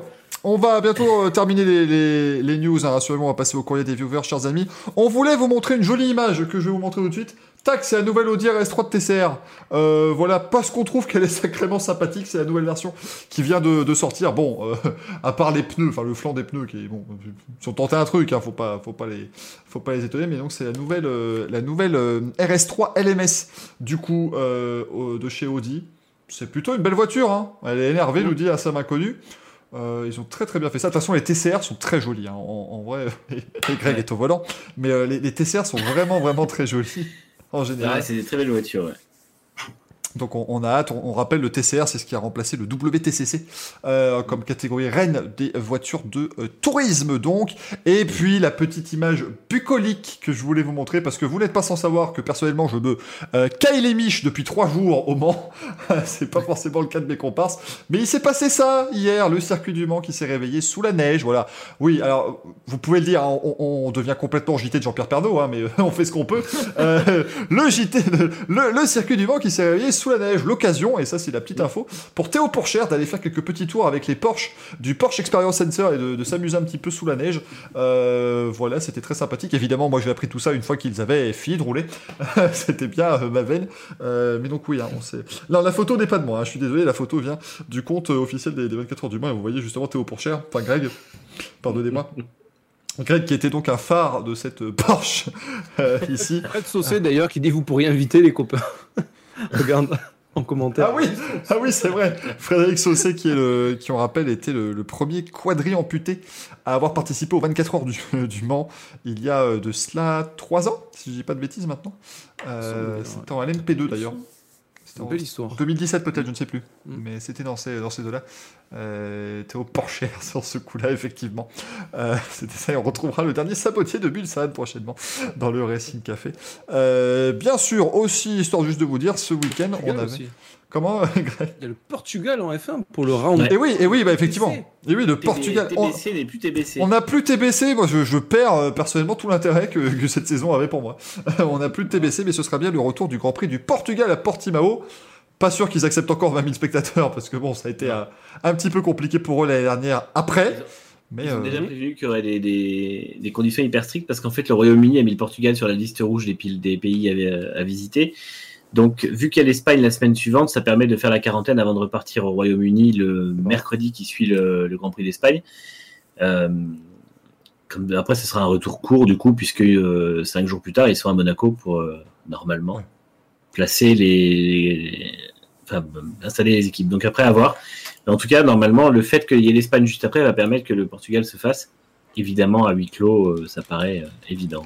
Euh, D'ailleurs, Manu, tu parles justement, on parlait du, du Royaume-Uni. Euh, faut que je retrouve ça, mais en fait, il y a une, euh, une catégorie, donc euh, une formule de promotion qui va annuler ces essais prévus à RRS, C'est je la crois. F3. C'est la F3, c'est ça. Ouais. Euh, ils annulent leurs essais parce que justement, bah, pour l'instant, les, les Britanniques ne peuvent pas vraiment se déplacer. Que ce soit en raison du Covid ou en raison En fait- aussi du Brexit. Donc, euh, C'était ouais, le, le Covid pose problème. C'était prévu le 24-25 février et euh, le problème c'est que ça fait, euh, il faudrait presque qu'ils partent maintenant parce qu'entre les 10 jours de quarantaine et puis l'installation sur le circuit et tout ça, ça fait qu'en fait ils partiraient presque un mois pour deux journées d'essai. Donc je pense qu'à mon avis ils vont délocaliser. Je sais pas combien d'équipes viennent d'ailleurs que du Royaume-Uni. Euh, soit ils vont faire deux sessions de test, une à pour les équipes qui sont euh, pas anglaises et puis une, euh, je sais pas, Silverstone ou Donington, j'imagine.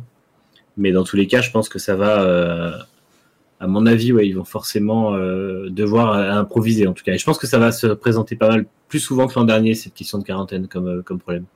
Et autre chose, il y, a, il y a côté motoriste. Par exemple, on voit le souci de Haas qui pourra démarrer son, son moteur que mi-mars à cause des, des restrictions.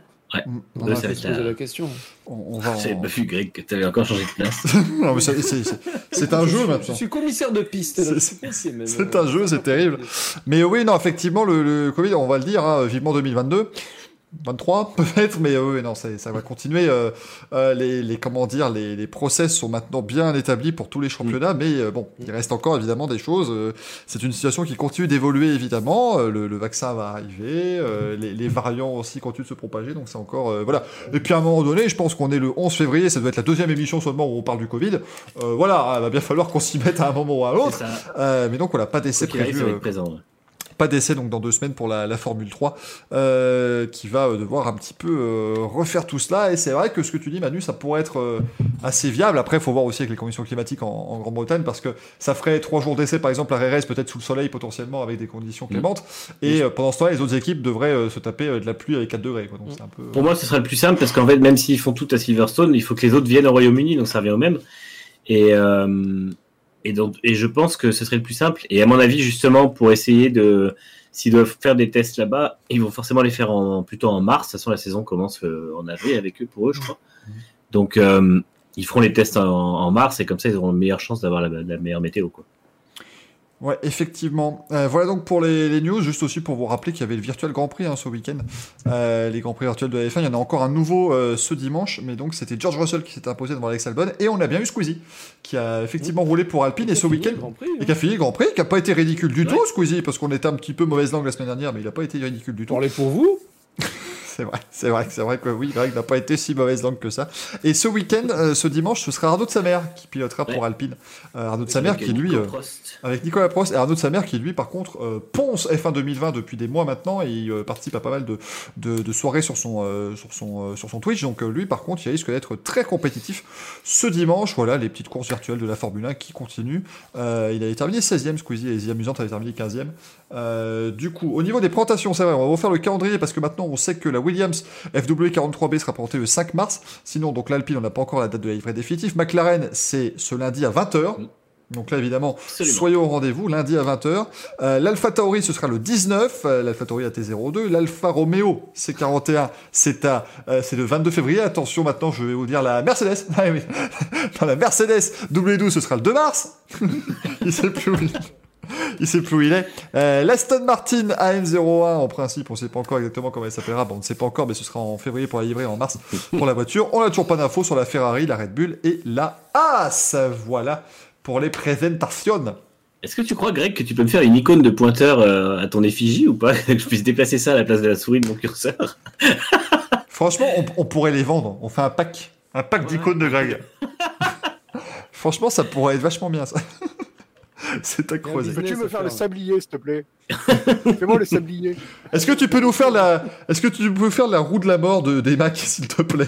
Alors, alors, c'est génial, je peux vous faire la pompe à essence en mettant ma bite derrière mon oreille, c'est génial Pour reprendre les mots de, de Michel Denisot. Désolé. Quel, quel enfer.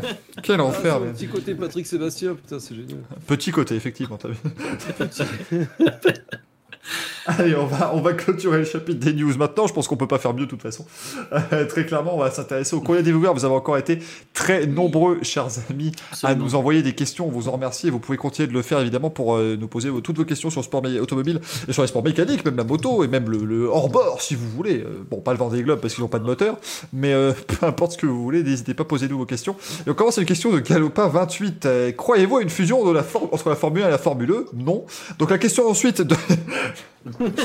non mais donc oui, on rappelle, à la Formule 1 et la Formule E, pour l'instant, il y a quand même une licence exclusive du côté de la Formule E pendant 25 saisons, depuis 2014 jusqu'en 2039. Donc, semblerait que ce soit pas parti euh, pour.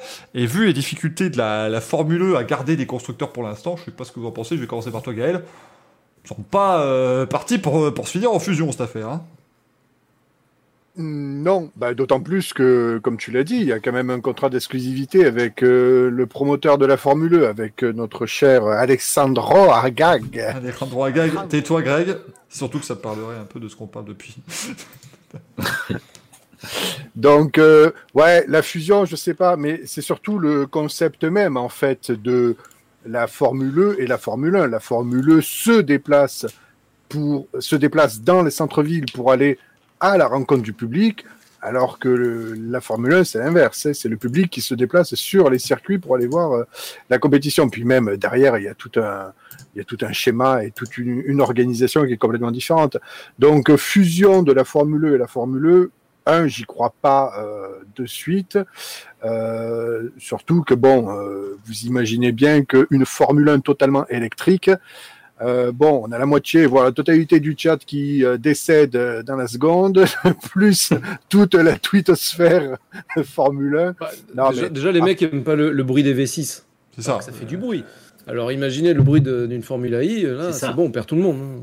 Voilà, vas-y, Par contre, euh, on sait que la Formule E euh, va introduire euh, une troisième génération dont DS Automobile a confirmé aujourd'hui qu'elle s'engageait en plus de Mahindra qui étaient vrai. les premiers à le faire. Donc pour l'instant, il n'y a que deux constructeurs.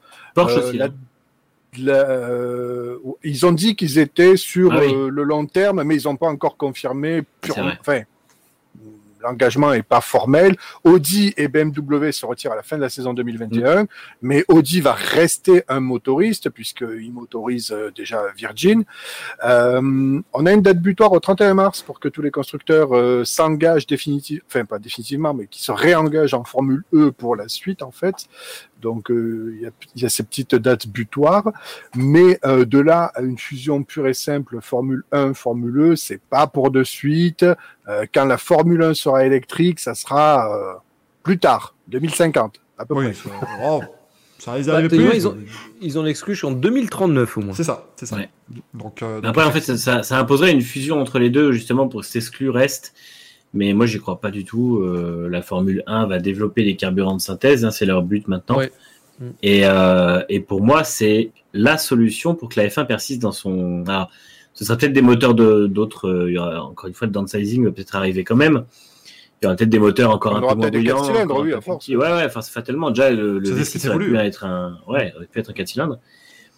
Et euh, ça arrivera peut-être, mais après on aura quand même des carburants de synthèse et puis euh, des voitures qui seront euh, zéro émission, tout en étant thermiques. Donc, Mais euh, imaginez, imaginez le camouflet pour la Formule et pour Alejandro Ouais. Agag surtout, parce que il est quand même venu, il a créé sa petite lubie en disant, bah de toute façon, voilà, dans 30 ans, de toute façon, on sera incontournable puisque tout le monde va passer à l'électrique. Si on arrive à faire des carburants de synthèse qui permettent de rouler jusqu'en euh, 3250 avec des voitures thermiques, Mais Euh, pour, pour moi, les deux peuvent cohabiter en fait. En fait, Bien je sûr. pense que le jour où il y aura des carburants de synthèse en F1, il va falloir admettre que c'est pas une compétition entre les deux. Et le premier à, à admettre ça, ce sera Agag. Il va falloir qu'il comprenne au bout d'un moment qu'en fait, il n'est pas là pour euh, remplacer ou tuer la F1.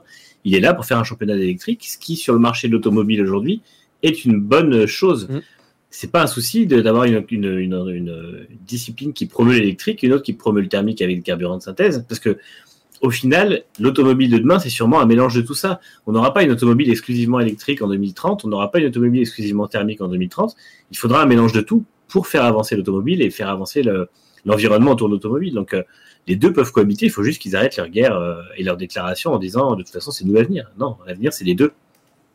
Oui, et puis pour euh, contrebalancer, pour rebondir un peu ce que tu disais Manu, en fait, si jamais la F1 choisit à nouveau un downsizing pour euh, 2025 pour les prochaines générations de moteurs, admettons qu'elles abandonnent les V6 pour un 4 cylindres, pourquoi pas, il faudrait juste un petit peu rassurer euh, les fans dans le chat. C'est pas parce qu'on va se retrouver potentiellement peut-être avec des 4 cylindres que la F1 va être moins passionnante ou moins Et puissante, puisque il faut simplement remonter à 1980, début, des mille- début 1980, pour retrouver peut-être l'un des moteurs les plus bruyants et les plus puissants qui soient. C'était le BMW, qui était un 4 cylindres turbo 1 litre 5 et qui développait 1500 chevaux en configuration qualif. Absolument. C'était ra- ramené à 800 chevaux pour la course, mais ça faisait un bruit des Et il y a enfers. 35 ans. Voilà. Et c'était un 4 cylindres. Donc la Formule 1 avec demain un 4 cylindres, des biocarburants euh, et euh, un KERS un peu plus détaché et un turbo qui souffle et qui gueule un peu plus, on peut retrouver de la puissance, du bruit et du kiff. D'ailleurs, Ah, d'ailleurs, ah, c'est ce qu'ils ont déclaré aujourd'hui à la FIA. Ils ont dit qu'ils veulent trouver un- des nouveaux power units qui sont plus émotifs et Hein innovants. Et Après, que après, le, le vrai truc, c'est que. euh, je ne sais plus ce que je voulais dire. Manu, vas-y. Non, c'est désolé, c'était. Non, en fait, le truc, c'est que quand les, les, deux- les moteurs sont arrivés en 2014, ils étaient moins brillants qu'ils le sont maintenant. Ils ont réussi à redévelopper un peu ça parce que c'est vrai qu'ils étaient plus euh, feutrés. Et d'ailleurs, on a vu le Honda qui est arrivé plus tard, justement, a eu un peu de. est plus feutré, lui, un peu plus. euh, un peu plus euh, bas en termes de volume. Rageur Et c'est vrai que c'est. Ouais, mais du coup, c'est vrai que c'est quelque chose qui. euh, dont, la, dont la F1 a besoin parce que finalement, les gens s'en plaignent. Et je pense que la taille du moteur. euh, c'est une chose, mais après, les- beaucoup de gens, c'est Il n'y a pas que la taille qui compte pour le moteur. Exactement, le bruit aussi. Ben, c'est vrai que, en fait, le truc, c'est qu'au bout d'un moment, il faut comprendre que euh, les gens, ils vont sur le circuit et c'est vrai qu'ils aiment bien que la voiture fasse du bruit, pas de problème. Mais euh, moi, ça, ça me paraît, ça me paraît pas incompatible avec ce qu'ils ont en tête pour le, pour développer les moteurs. Par contre, après, je vois aussi des gens qui disent la Formule E, c'est lent, la Formule E, euh, mais ça, ça, ça va pas durer non plus. Euh, dans 10 ans, si elle existe toujours, et je pense qu'elle existera toujours, la Formule E aura des performances qui seront bien, bien au-delà de ce qu'elles sont aujourd'hui. C'est déjà au-delà les de 2014. Ouais, on a des technologies qui ont, qui ont que 7 ans. euh, Enfin, c'est un championnat tout récent. Ouais, de, pardon Manu, je re- Non, rebondis vite fait sur ce que tu dis pour la Formule E.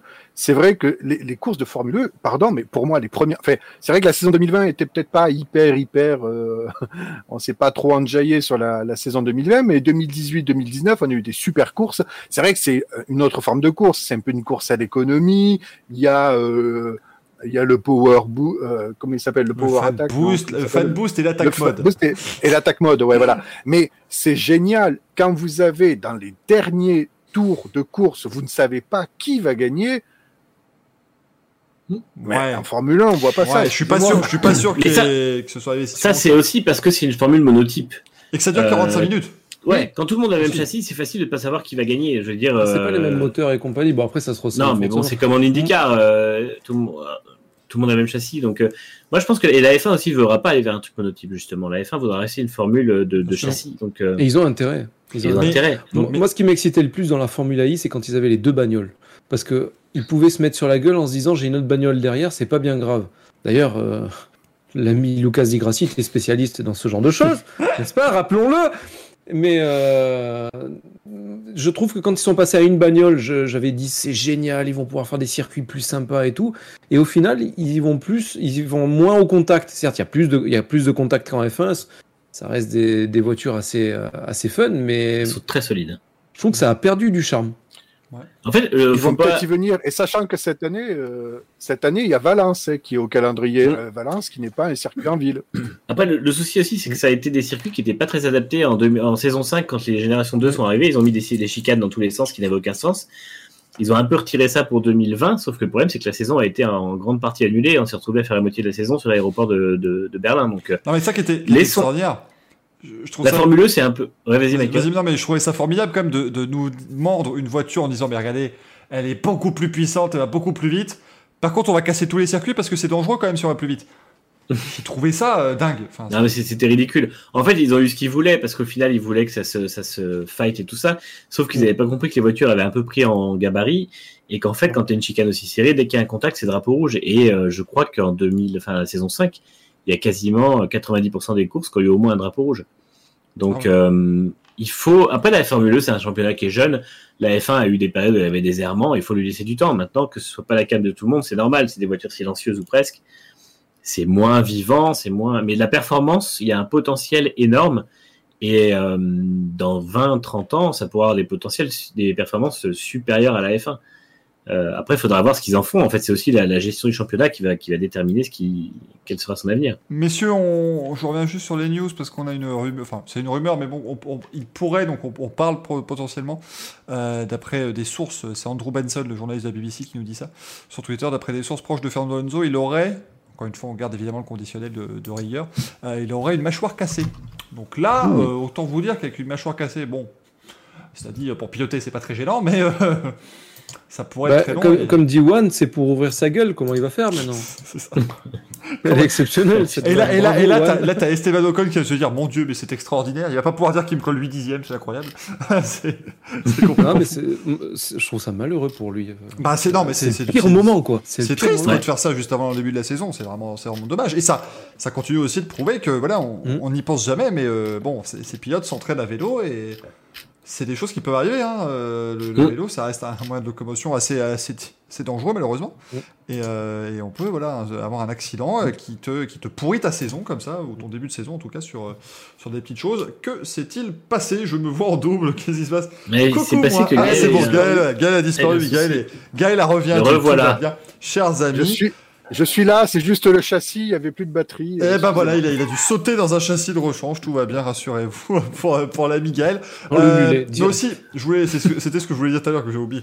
On- on- même sans aller jusqu'à BMW euh, avec les 1500 euh, chevaux, on rappelle qu'actuellement on a des V6 1 litre 6, c'est ça quand même qu'il faut remarquer, c'est 1 litre 6 de cylindrée et euh, qui font 1000 chevaux. Donc euh, on, on peut justement aujourd'hui euh, être en droit de, de- voilà de- d'espérer des choses. En IndyCar sont des V6 aussi. Il n'y a pas tous les systèmes hybrides et elles font du bruit. Elles font un bruit très joli. Donc on peut très bien avoir un très joli bruit avec les V4 si jamais on passait aux 4 cylindres prochainement. D'après je, finis, je rebondis juste en endurance, ils avaient des 4 cylindres. de la période où il y avait Porsche, Audi, Toyota, il y avait des 4 cylindres dans Ouais, bah, le pour le coup l'Audi, Porsche V4, oui, exact. l'A- l'Audi en Porsche aussi, la Porsche, oui la Porsche était bien. Vrai bah, la Porsche, était, franchement, le V4, il, Ouais, le V4 ouais, il- donnait, un son qui était sympa. Il faisait un joli son. Par contre, c'est vrai que l'Audi, comme c'était un diesel, je vous avoue que vous êtes dans Audière, que vous entendez c'est un petit peu perturbant.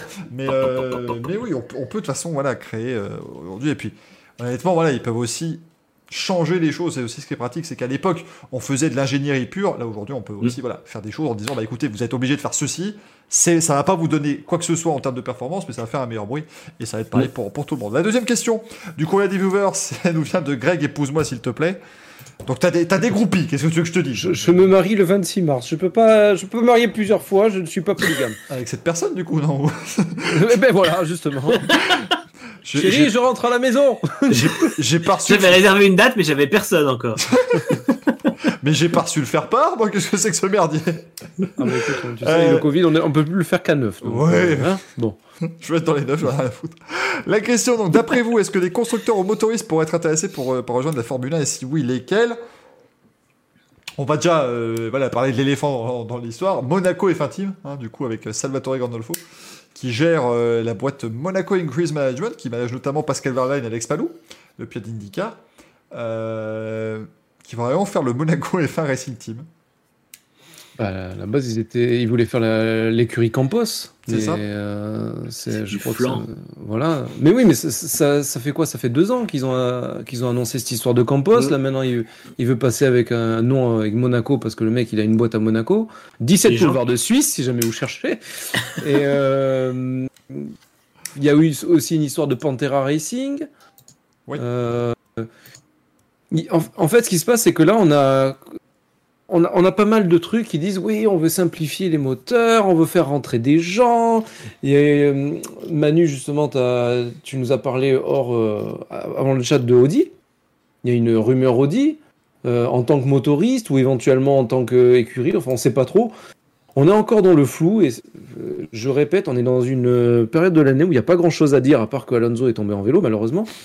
Et donc, du coup, il faut faire vendre, il faut faire cliquer sur Internet, il faut faire des articles.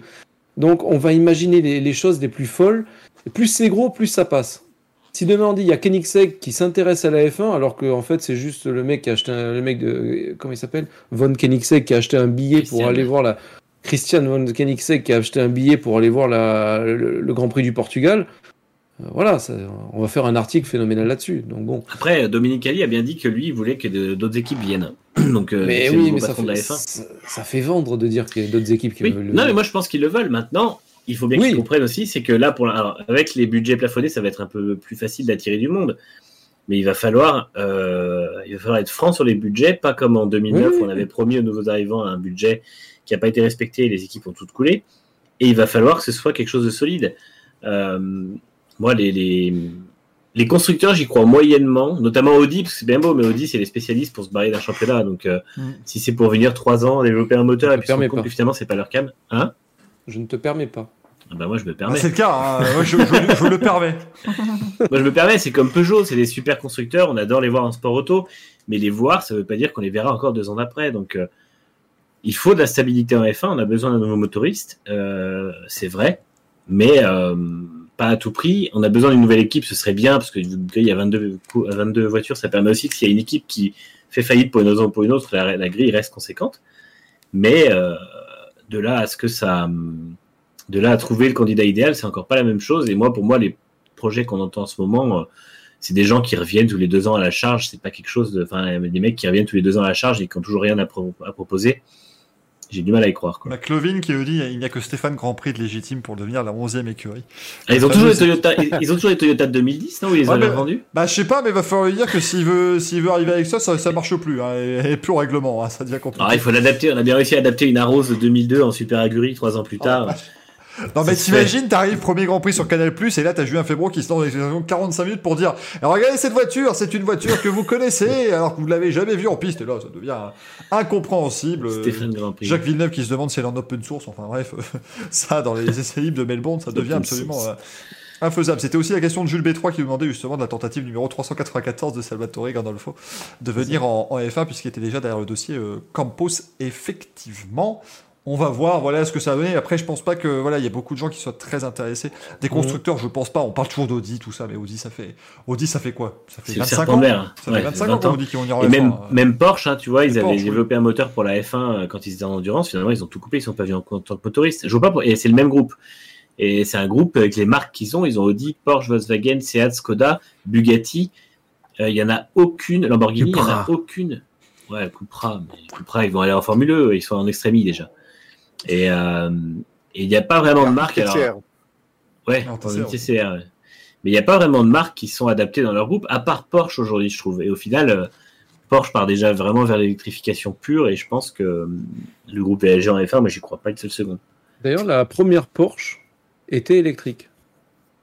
Oui, Alors, oui, euh, oui, non, effectivement, oui, alors là, non, tu nous as soufflé. Parce que. Moi aussi, quand j'ai vu ça, j'ai fait mais non, c'est pas possible. Mais- tu regardes, oui, en la fait, oui. voiture conçue par Porsche était Il électrique. faut savoir que Porsche a fait. Ah, j'avais, j'avais écrit un truc à l'époque là-dessus, et Porsche, ils ont commencé par des électriques euh, au début 20e siècle, ils ont fait une hybride dans la foulée, Ouais. et en fait, rien n'était impossible. Enfin, tout était impossible à développer, parce que l'électricité était compliquée à à faire. euh, faire fonctionner tout ça. Et du coup, ils sont partis sur des moteurs thermiques. Mais Tout n'est que recommencement. On rappelle, hein, première, Ouais, voiture, euh, première voiture diesel en sport auto, enfin en tout cas de- d'envergure, c'est au 500 bases diapolis dans les années 30. hein, donc euh, Mm. voilà, hein, c'est c'est effectivement une technologie vieille comme le monde un petit peu, mais qui maintenant se, se démocratise un peu plus. La dernière question du courrier des viewers, chers amis, euh, c'est un petit point qu'on va vous faire avec, avec le petit tableau que nous a préparé l'ami Manu. Est-ce que vous pouvez nous résumer les jetons d'évolution en Formule 1 pour 2021 et quel QA a dépensé ces jetons sur quel élément? Chaque équipe a deux jetons cette année, donc deux euh, axes d'évolution. Alors ils peuvent aussi mettre leurs deux jetons sur le même axe, bien sûr, pour faire des changements un petit peu plus en profondeur, puisque vous savez qu'ils ont, pardonnez-moi, l'obligation d'utiliser les mêmes châssis qu'en 2020. Et les voitures sont globalement assez semblables, mais donc du coup, on a euh, deux jetons donc de, pour chaque équipe. Chez Ferrari, ils ont en fait, de- ouais, Vas-y Manu. juste souvent, en fait, les deux jetons, et, euh, quand ils donnent une partie de la voiture en précision, c'est un jeton. Et le deuxième jeton, c'est sur des petites choses différentes qu'ils ont le droit de développer à plusieurs, mais c'est vraiment des pièces, euh, soit qui forment un ensemble, mais c'est des trucs un peu moins, euh, un peu Voilà. moins radicaux que les changements qu'ils annoncent. ouais. On peut découper le jeton. Enfin, voilà, ça devient Absolument, très compliqué. parts de jetons. Donc chez Ferrari, en fait. chez- c'est ça, c'est un trivial poursuite qu'ils font, c'est c'est incompréhensible. chez Ferrari, ils vont s'occuper de l'arrière de la voiture, pas le moteur, l'arrière de la voiture, la suspension, euh, mais c'est normal, c'est évidemment ce qui était le plus problématique aussi sur le châssis euh, de la SF1000. Chez Red Bull, ils ont dit de l'aérodynamique sans précision. En même temps, c'est l'équipe qui a Red New Way, donc c'est pas très surprenant évidemment qu'on s'occupe de l'aéro. Chez McLaren, bah, ils sont occupés, malheureusement, c'était un petit peu obligatoire pour eux évidemment d'intégrer le moteur Mercedes, puisqu'ils ont dû faire plusieurs modifications à leur châssis pour pouvoir justement euh, intégrer ce moteur Mercedes de la meilleure des façons. Chez Aston Martin, c'est pour euh, modifier un petit peu la cellule de survie. Mm. Oui. Pas plus d'infos là-dessus, pas plus de, de précision, mais en tout cas, voilà, ça va, Alors, ça va se situer là. Mais parce que eux, du coup, ils ont une grosse modification cette année, c'est les suspensions arrière qui récupèrent celle de la W11 de Mercedes, donc qui était vraiment Ah bah ça, euh, hyper efficace.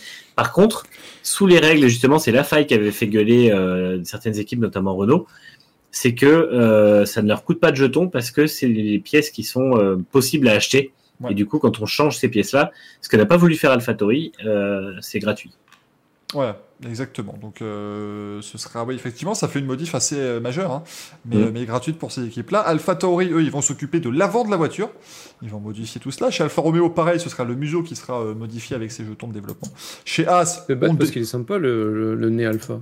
Bah ouais, Bon, il marche pas, mais il est sympa. Voilà, il est sympa, Ouais, c'est déjà bien. Peut-être qu'ils vont euh, peut-être qu'ils vont encore en faire un sympa et qui marchera. Euh, chez As, ils ont décidé de ne pas dépenser de jetons. De toute façon, je crois que chez As, ils ont fermé l'usine. Ils ont fermé l'usine le 15 décembre et ils vont la réouvrir le 27 Ils font, mars. ils font comme au casino, ils gardent les jetons. euh, c'est- Euh, Gunther qui a une pile comme ça qui va ils utilisent au bon moment. Mais tapis Et pour, euh. Ils feront tapis en 2022, en fait. et pour Mercedes, Alpine et Williams. Bernard Tapie chez As en 2022. On, vous l'aurez entendu ici. Et As rachète l'OM et là, ça Ah. devient incompréhensible. En même temps, en même temps, As, ils sont bien un faucheton, donc. euh, Oh là là là là là là là là là. Euh, C'est beau. C'était magnifique, effectivement. Et pour euh, As, non, pour- pardonnez-moi, pour Williams, euh, que je retrouve le petit document. Pour Williams, Mercedes et Alpine, ils n'ont pas encore précisé ce qu'ils vont euh, faire de leurs jetons. Et la question qui vient de tomber euh, de la part de euh, Roue Libre F1, euh, qui nous demande quel est le meilleur film de Dylan Harper. C'est pour un, un ami. Évidemment, voilà. c'est- c'est- c'est- en termes de running gag, on n'aura pas fait mieux. Un running gag d'une heure quarante, quand même, c'est du, euh, c'est du jamais vu. Mais attention, mesdames et messieurs, s'il vous plaît. S'il vous plaît, stoppez les juste- rotatives. Vas-y, euh, Manu. Attends, j'ai un... stoppe les rotatives. les rotatives. Non, en fait, avec les, les conneries de faire tapis et jetons de ça, il y a le point J qui a demandé si ça se gardait d'année en année. La réponse est non. Non. Euh, voilà, c'est on peut dépenser des jetons, mais en fait, c'est de la recherche et As ne veut pas en faire parce que de toute façon, la voiture va être un, un comment dire un reste de l'an dernier qui va pas être développé, donc ils mettent rien de nouveau. On repart avec la même chose et, euh, Mais en vrai, ce serait. subit- et on subit la saison. Mais ce serait la super idée. Tu gardes tes jetons 5 ans. Mais ouais. Et après, t'arrives 5 ans après, tu te rends compte que ta voiture en essai, bah, elle est nulle à chier. T'en refais une toute nouvelle. c'est là, voilà, abandonnez aux jetons, rien à faire. Mais mesdames et messieurs, stoppez les rotatives. Il est temps maintenant. On va tenter de faire ça en 10 minutes et on pourrait même faire une émission de 2 heures pile, ce qui serait du jamais vu depuis euh, au moins 20 ans hein, dans cette émission. Mesdames et messieurs, on écoute, s'il vous plaît, on se lève pour le générique. Il est l'heure de quizer. Regardez-le, il est là, il est beau avec son plateau. Tout est prêt. Oui. Oui. Magnifique. J'avais jamais remarqué ce petit son de batterie dans le générique de questions pour un champion, qui est extrêmement long et sous cette version. Le mythique quiz. Le mythique Mythique Le Louise. Le mythique Luis. Luis qui est un, mythique espagnol très cher de moi. Il connaît Checo Pérez. Il l'adore. Luis. Ou de Huiz, je sais pas. C'est vous qui. Louise. Euh, la parole est à monsieur Greg pour le mythique Louise. C'est parti. Le mythique Ah ouais. Louis. Alors aujourd'hui, on va, faire, on va débuter avec les 13 questions. Alors, par contre, par contre, Greg, je suis désolé, mais je, je vais avoir l'ambassadeur du Mexique au téléphone si tu continues. Donc, si on pouvait. Ah, ça met en danger le Grand Ta Prix du tête Mexique. est mise à on prix. est dans Voilà. le caca. Voilà. Et pourvu qu'on ne du lâche coup- pas une Louise. Oui, oui. Et je vais vous faire le coup d'El Chapo. Alors, on commence par les 13 questions. Alors, pour ceux qui ne connaissent pas les 13 questions, je vais poser 13 questions. Le premier à 4 Merci. points passe en finale.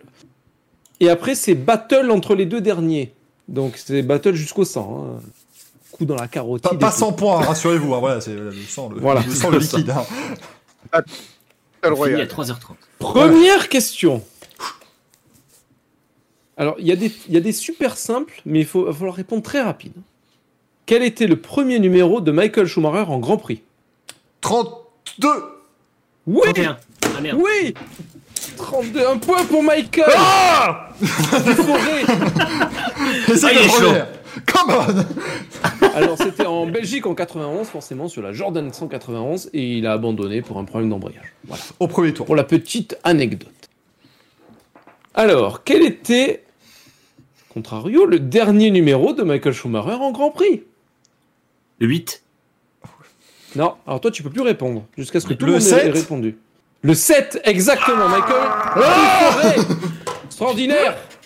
Pourquoi il avait pas le 8 Parce qu'il avait fait. mais- il avait-. Ouais, il- je crois qu'il voulait pas, il voulait plus, c'était pas lui qui. ne- Alors c'était pas Ikeo qui voulait plus de numéro, euh, qui voulait pas de numéro pair, pardonnez-moi. Euh... Non, je sais pas du coup pourquoi.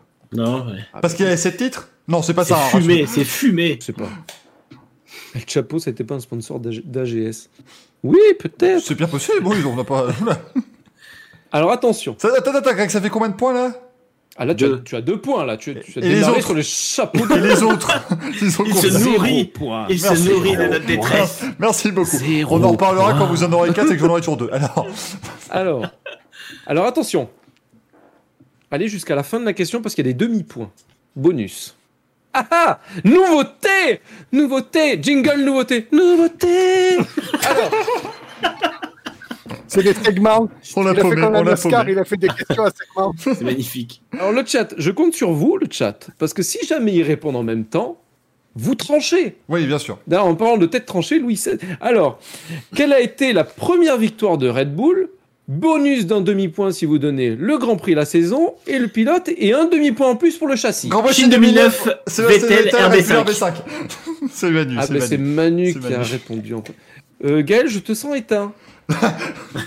Ah ben là, euh, je te dis, j'ai pas, j'ai pas rechargé les batteries. Donc, Bon, là on est à 2-2. Hein. Ah, comme ça, ah oui, d'accord, oui, ça Ah devient- bah il a, Oui, il y a des bonus, il y a des un bonus. point Ah la vache, mais. Mais c'est un scandale les bonus, mais non, mais Ah bah écoute, Tu aurais 4 si tu l'avais eu. c'est vrai, j'aurais gagné, merde.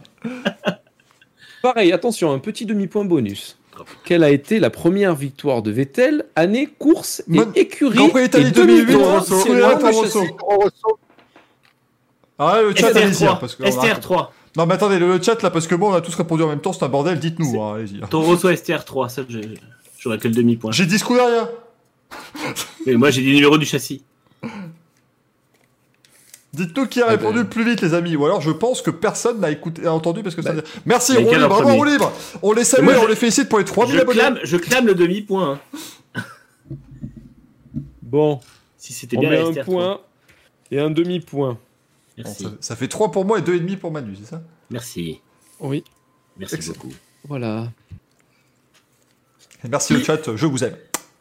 Euh, quel a été Euh, le Est-ce que je peux dernier... avoir un Oui, dis-moi. si je vous sors le, le surnom de la monoplace de Vettel qui était Julie Ah oui, ah oui, oui. ah oui, Ah oui Ah ah oui. oui, oui, Ah oui Oui. Ah oui oui. Il est rude. Alors, qui a été, euh, qui a été Non, on peut pas dire qui a été. Concentration. Pas d'indice chez vous. Quel a été le dernier podium en Chine en 2019 donc? Hamilton, Bottas, Verstappen. Hamilton. Euh. Vers. Ah putain. Faux. C'était le millième Grand Prix de la F1. hein. J'ai pas encore donné mon Oui. truc. Oui, Oui, mais t'as- oui, mais fait gagné. faux au deuxième donc. euh, Ah merde Gaël, tu as Hamilton, tout ton temps. Oh, je l'ai. Faux Donc vous pouvez C'est re- le- tous recommencer. Sinon, j'attribue pas de points puisque vous avez tout faux. Voilà, il y, a y suffisamment de questions. Bah oui. Hamilton, c'était Lewis- Lewis Hamilton devant Bottas et Vettel. Ah oui, Ah, bon bah voilà. Personne Ah, n'avait. voilà. Coup dur. Merci au point J Voilà. qui avait raison. Premier, deuxième, troisième. Mm. Il a bien Voilà. vu. Le premier, deuxième, troisième, ex- extraordinaire. Alors attention, pour nos amis les bêtes, Ah, c'est pour moi ça. Mab- Mabrouk, si tu nous regardes, Tu peux quel est le nom du chien de Lewis Hamilton Roscoe celui qui est en- Roscoe. Oh, bah, Celui qui est encore vivant. hein. Roscoe, Roscoe. c'était moi. Non, mais Roscoe. Roscoe, Roscoe. oui, C'était Coco. Michael est qualifié Sérieux pour la J'ai finale. été sélectionné Et qu'est-ce que tu comptes faire avec tout ça? Ah, Alors. bah, On va faire logo. Alors, question de rapidité. Un point sur les scores, s'il te plaît, qui reste pour nos deux amis, parce que ça se joue là-dessus. Ah ben, on a deux et demi contre un demi-point. Deux et demi pour Manu, un demi-point pour Gaël. C'est le demi-point qui manquait à Prost, ça. C'est vrai. Attention. Quel est le vrai prénom de Jean Alési? Giuliano. Non. Non. Son fils. C'est pas son vrai prénom. Bah, hein, je sais. je- En savoir qu'il est d'origine d'origine sicilienne, mais qu'il est né à Monfave, près d'Avignon. quoi. Non, je sais plus. Une idée? Dans le chat, est-ce que vous avez une idée? Ah, Je y a- ça se rapproche. Ah, c'est Gianni? Non, ça se rapproche. On John. Paul Non. Giovanni. Giovanni. Giovanni, putain. oui, Giovanni. Putain. eh oui, Giovanni Ah, mais oui. Rana. Giovanni. Alors attention. Je veux le Grand Prix et l'année. Oh là. Quel était le dernier Grand Prix d'Alain Prost chez Ferrari? Un demi-point en plus si vous avez le modèle de Ferrari et un autre demi-point si vous donnez la position en fin de course. S'il a fini la course. Pardon. Euh, j'ai l'année, mais j'ai pas le circuit. 80. Ouais, moi aussi. Je tente. euh, je tente. Japon euh, 91, j'aurais dit. C'est ça. Ah a ouais un point. Putain. Attention, si tu trouves le alors- demi-point, Manu, Mais tu es c'était- qualifié. C'était Alors, quoi le demi... C'était Ouais. pourquoi Le Alors le demi-point c'était sur la Ferrari 643 Ah, Ah non, j'aurais pas trouvé. et il a fini P4 derrière le donc le podium c'était Berger, Senna et Patrese. Voilà. Moi, je rajoute un, un demi-point euh, pour celui qui saura trouver comment il a qualifié sa Ferrari 643, ce qui fait qu'il a pas fini la saison. Oui, C'était un Oh, camion, mesdames et messieurs, cette voiture. Camion, ouais. justement on continue. Pouvez-vous me donner, me donner le dernier Grand Prix de la saison 91 et qui a remplacé Alain Prost? C'était l'Australie. Je sais pas si c'était la... je sais pas si c'était la question, mais. Oui, c'est ça, mais je veux la euh, deuxième partie de la réponse. Ah, ben c'est. Euh, c'est c'est comme il s'appelle L'italien. Nannini. Faux. Je peux pas vous donner le point les Qui gars. remplacé Prost Attends, attends. J'ai j'ai combien de temps pour répondre? 8 heures. Deux heures. Ah, merci. Euh, Non. J'hésite entre Mais on deux. a, on a la Alboret- réponse dans le chat. Alboreto Non, c'est pas Alboreto. On a Jules et McLovin qui ont juste McLaren. Ah, c'était Morbid. Ah, Morbidelli, ça alors. Sérieux Australie et voilà. Prost remplacé par plus, euh. Morbidelli qui a quitté Minardi. Bon, il retourne l'année d'après. Parce que le français avait comparé la Ferrari à un camion. Voilà. Comme on le sait tous. Donc pas de points. On est toujours à 3,5 contre un demi-point. Cette question peut être décisive. Comme les Attention, on devient Colanta cette fois-ci. Quelle était la particularité justement de ce GP d'Australie le plus court de l'histoire. 91 Oui Ah Bravo oui. Ah Il oui. est qualifié. Ah oui. Ah oui. Ah oui. Ah oui. C'était le plus court de l'histoire avec 52,9 km à cause d'un déluge qui s'est abattu sur la piste australienne.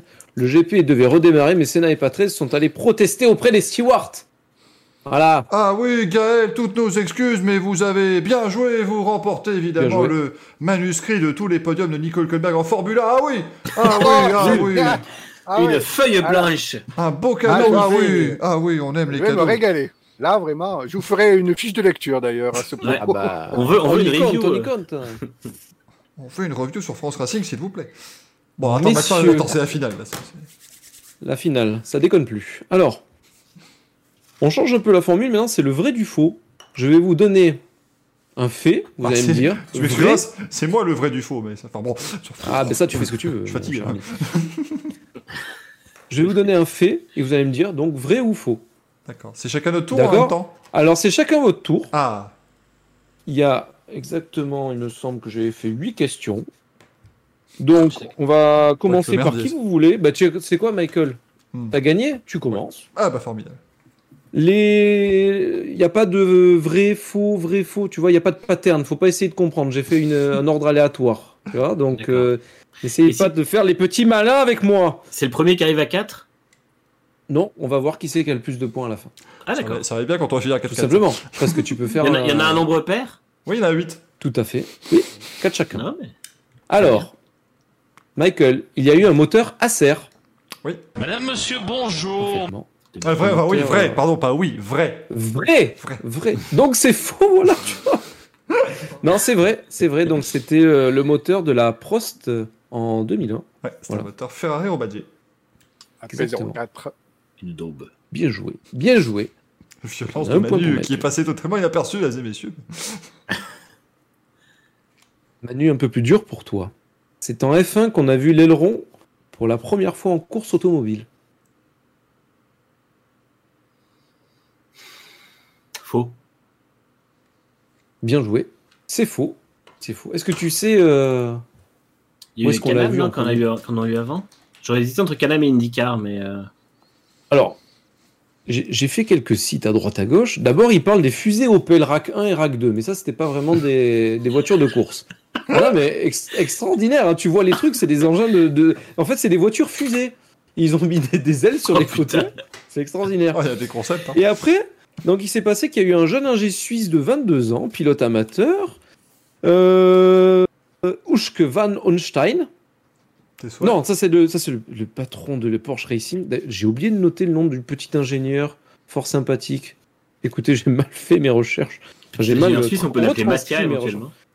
non, en fait, il avait mis un, un super aileron sur sa Porsche 550.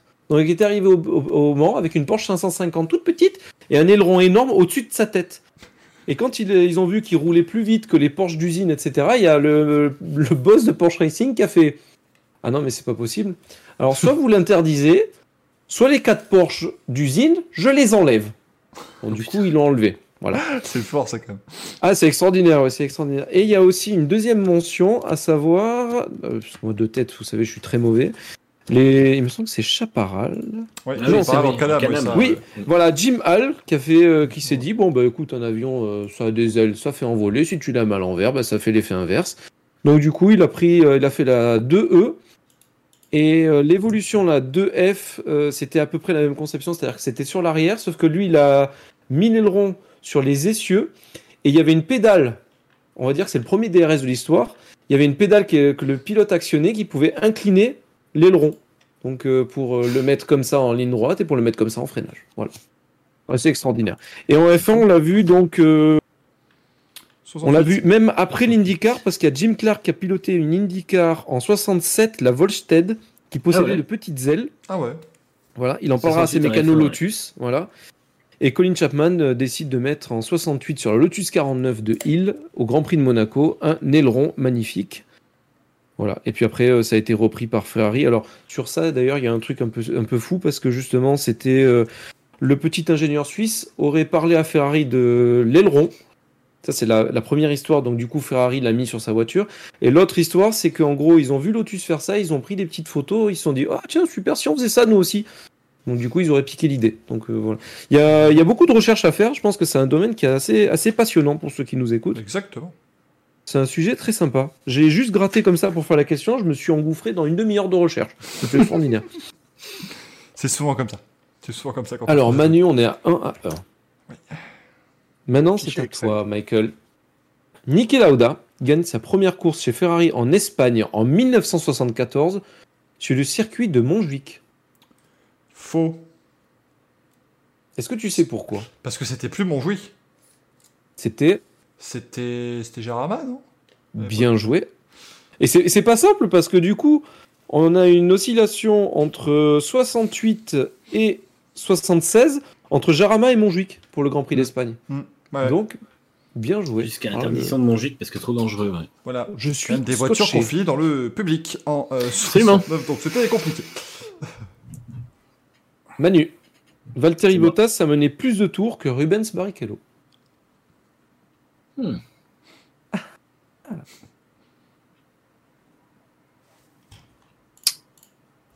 Oh là là. Et si tu peux nous donner le nombre de tours, quand même, on fait pas dans l'à peu près. Hein. Euh, Mon jouet en plume. euh. Attends, j'essaie de me refaire un peu les saisons de Barrichello chez Ferrari. Ah oui, c'est L'intitulé, c'est il a mené plus de tours que hein, Barrichello, c'est ça? C'est ça. Donc en gros, il a été en tête à plus de tours que. Je dis vrai.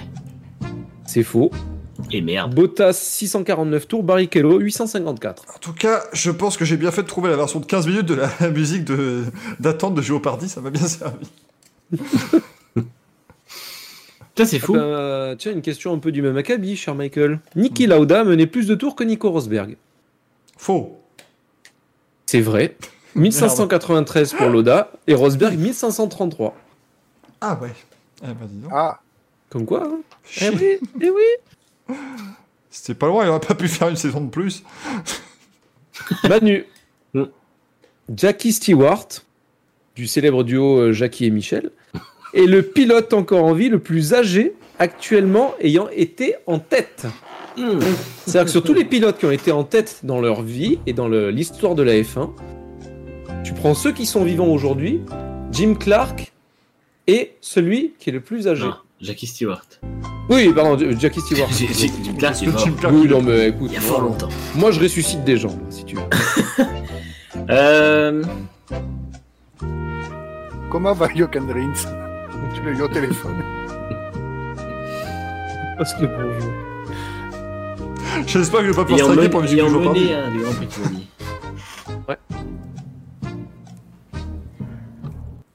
Elle est pas simple. Non, c'est vraiment. euh, Excusez-moi, mais je réponds quand même du tac au tac aux questions alors que Manu a le droit de réfléchir 6 heures. Mais tu as le droit de réfléchir 6 heures aussi. Non, je dirais faux. Ah, bien joué. Il s'agit de Tony Brooks qui a aujourd'hui, alors aujourd'hui, hein, pas euh, en général, aujourd'hui, il a 88 ans, 11 mois et 17 jours. Eh bien, c'est faux, on vient d'apprendre a quel âge désolé. Non, non, non, non. Oh, ça. Il a, il a quel âge, euh, Stewart déjà?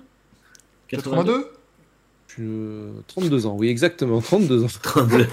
Non, Là, j'aurais dit 82. 82, mais Bon, il a moins que 88 ans, 11 Il a mois. 80 ans, il a Voilà. 80 ans. c'est- cette réponse me convient. 80 ans, 7 mois. Non, j'ai pas. hein, je- Pour la, pour la petite anecdote, Tony Brooks, c'est 38 GP de 56 à 61, notamment sur Ferrari en 59 et BRM en 61. Voilà, pour vous remettre un peu dans le contexte.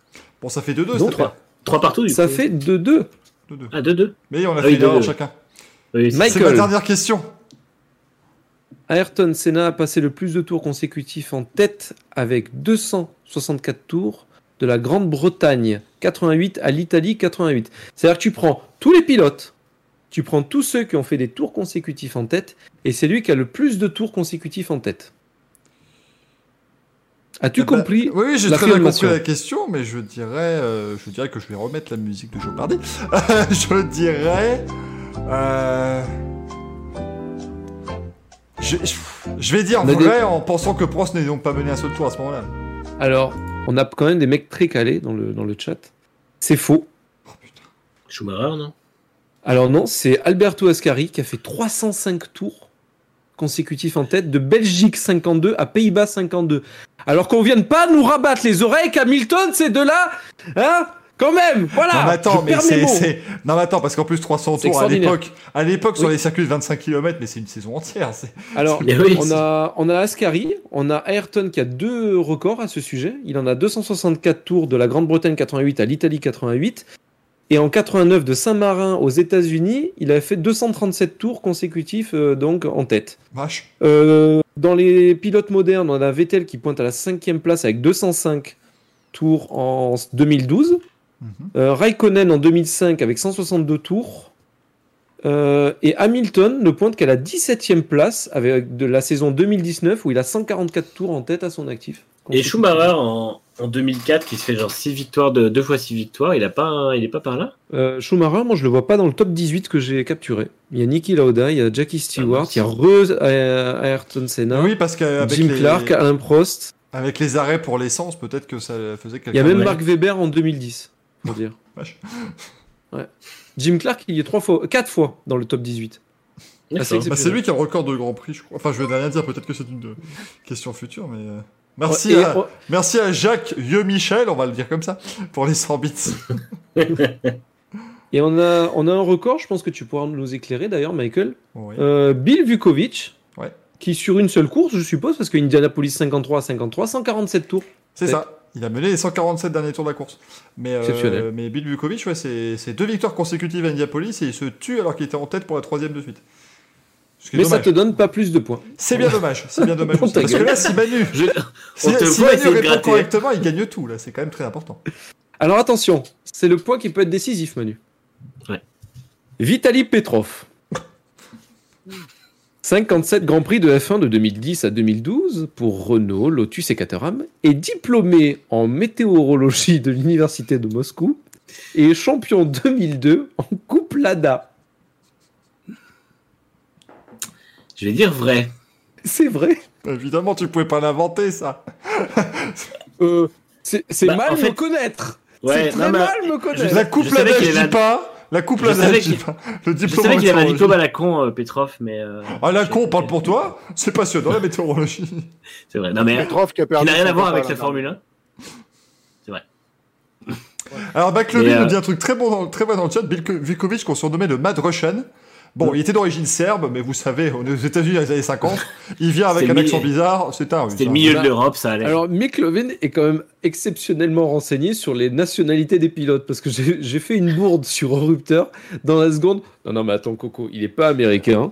Il est d'origine. euh, et je me souviens plus. J'ai trouvé ça. J'étais là. Oh putain, le con. Euh, moi, le con. Hein, Toi, oui, par Baclevin, pas bien sûr. euh, Bah oui. L'ami. Ah. J'étais sur le cul, j'ai fait. Ah ouais, ah quand même.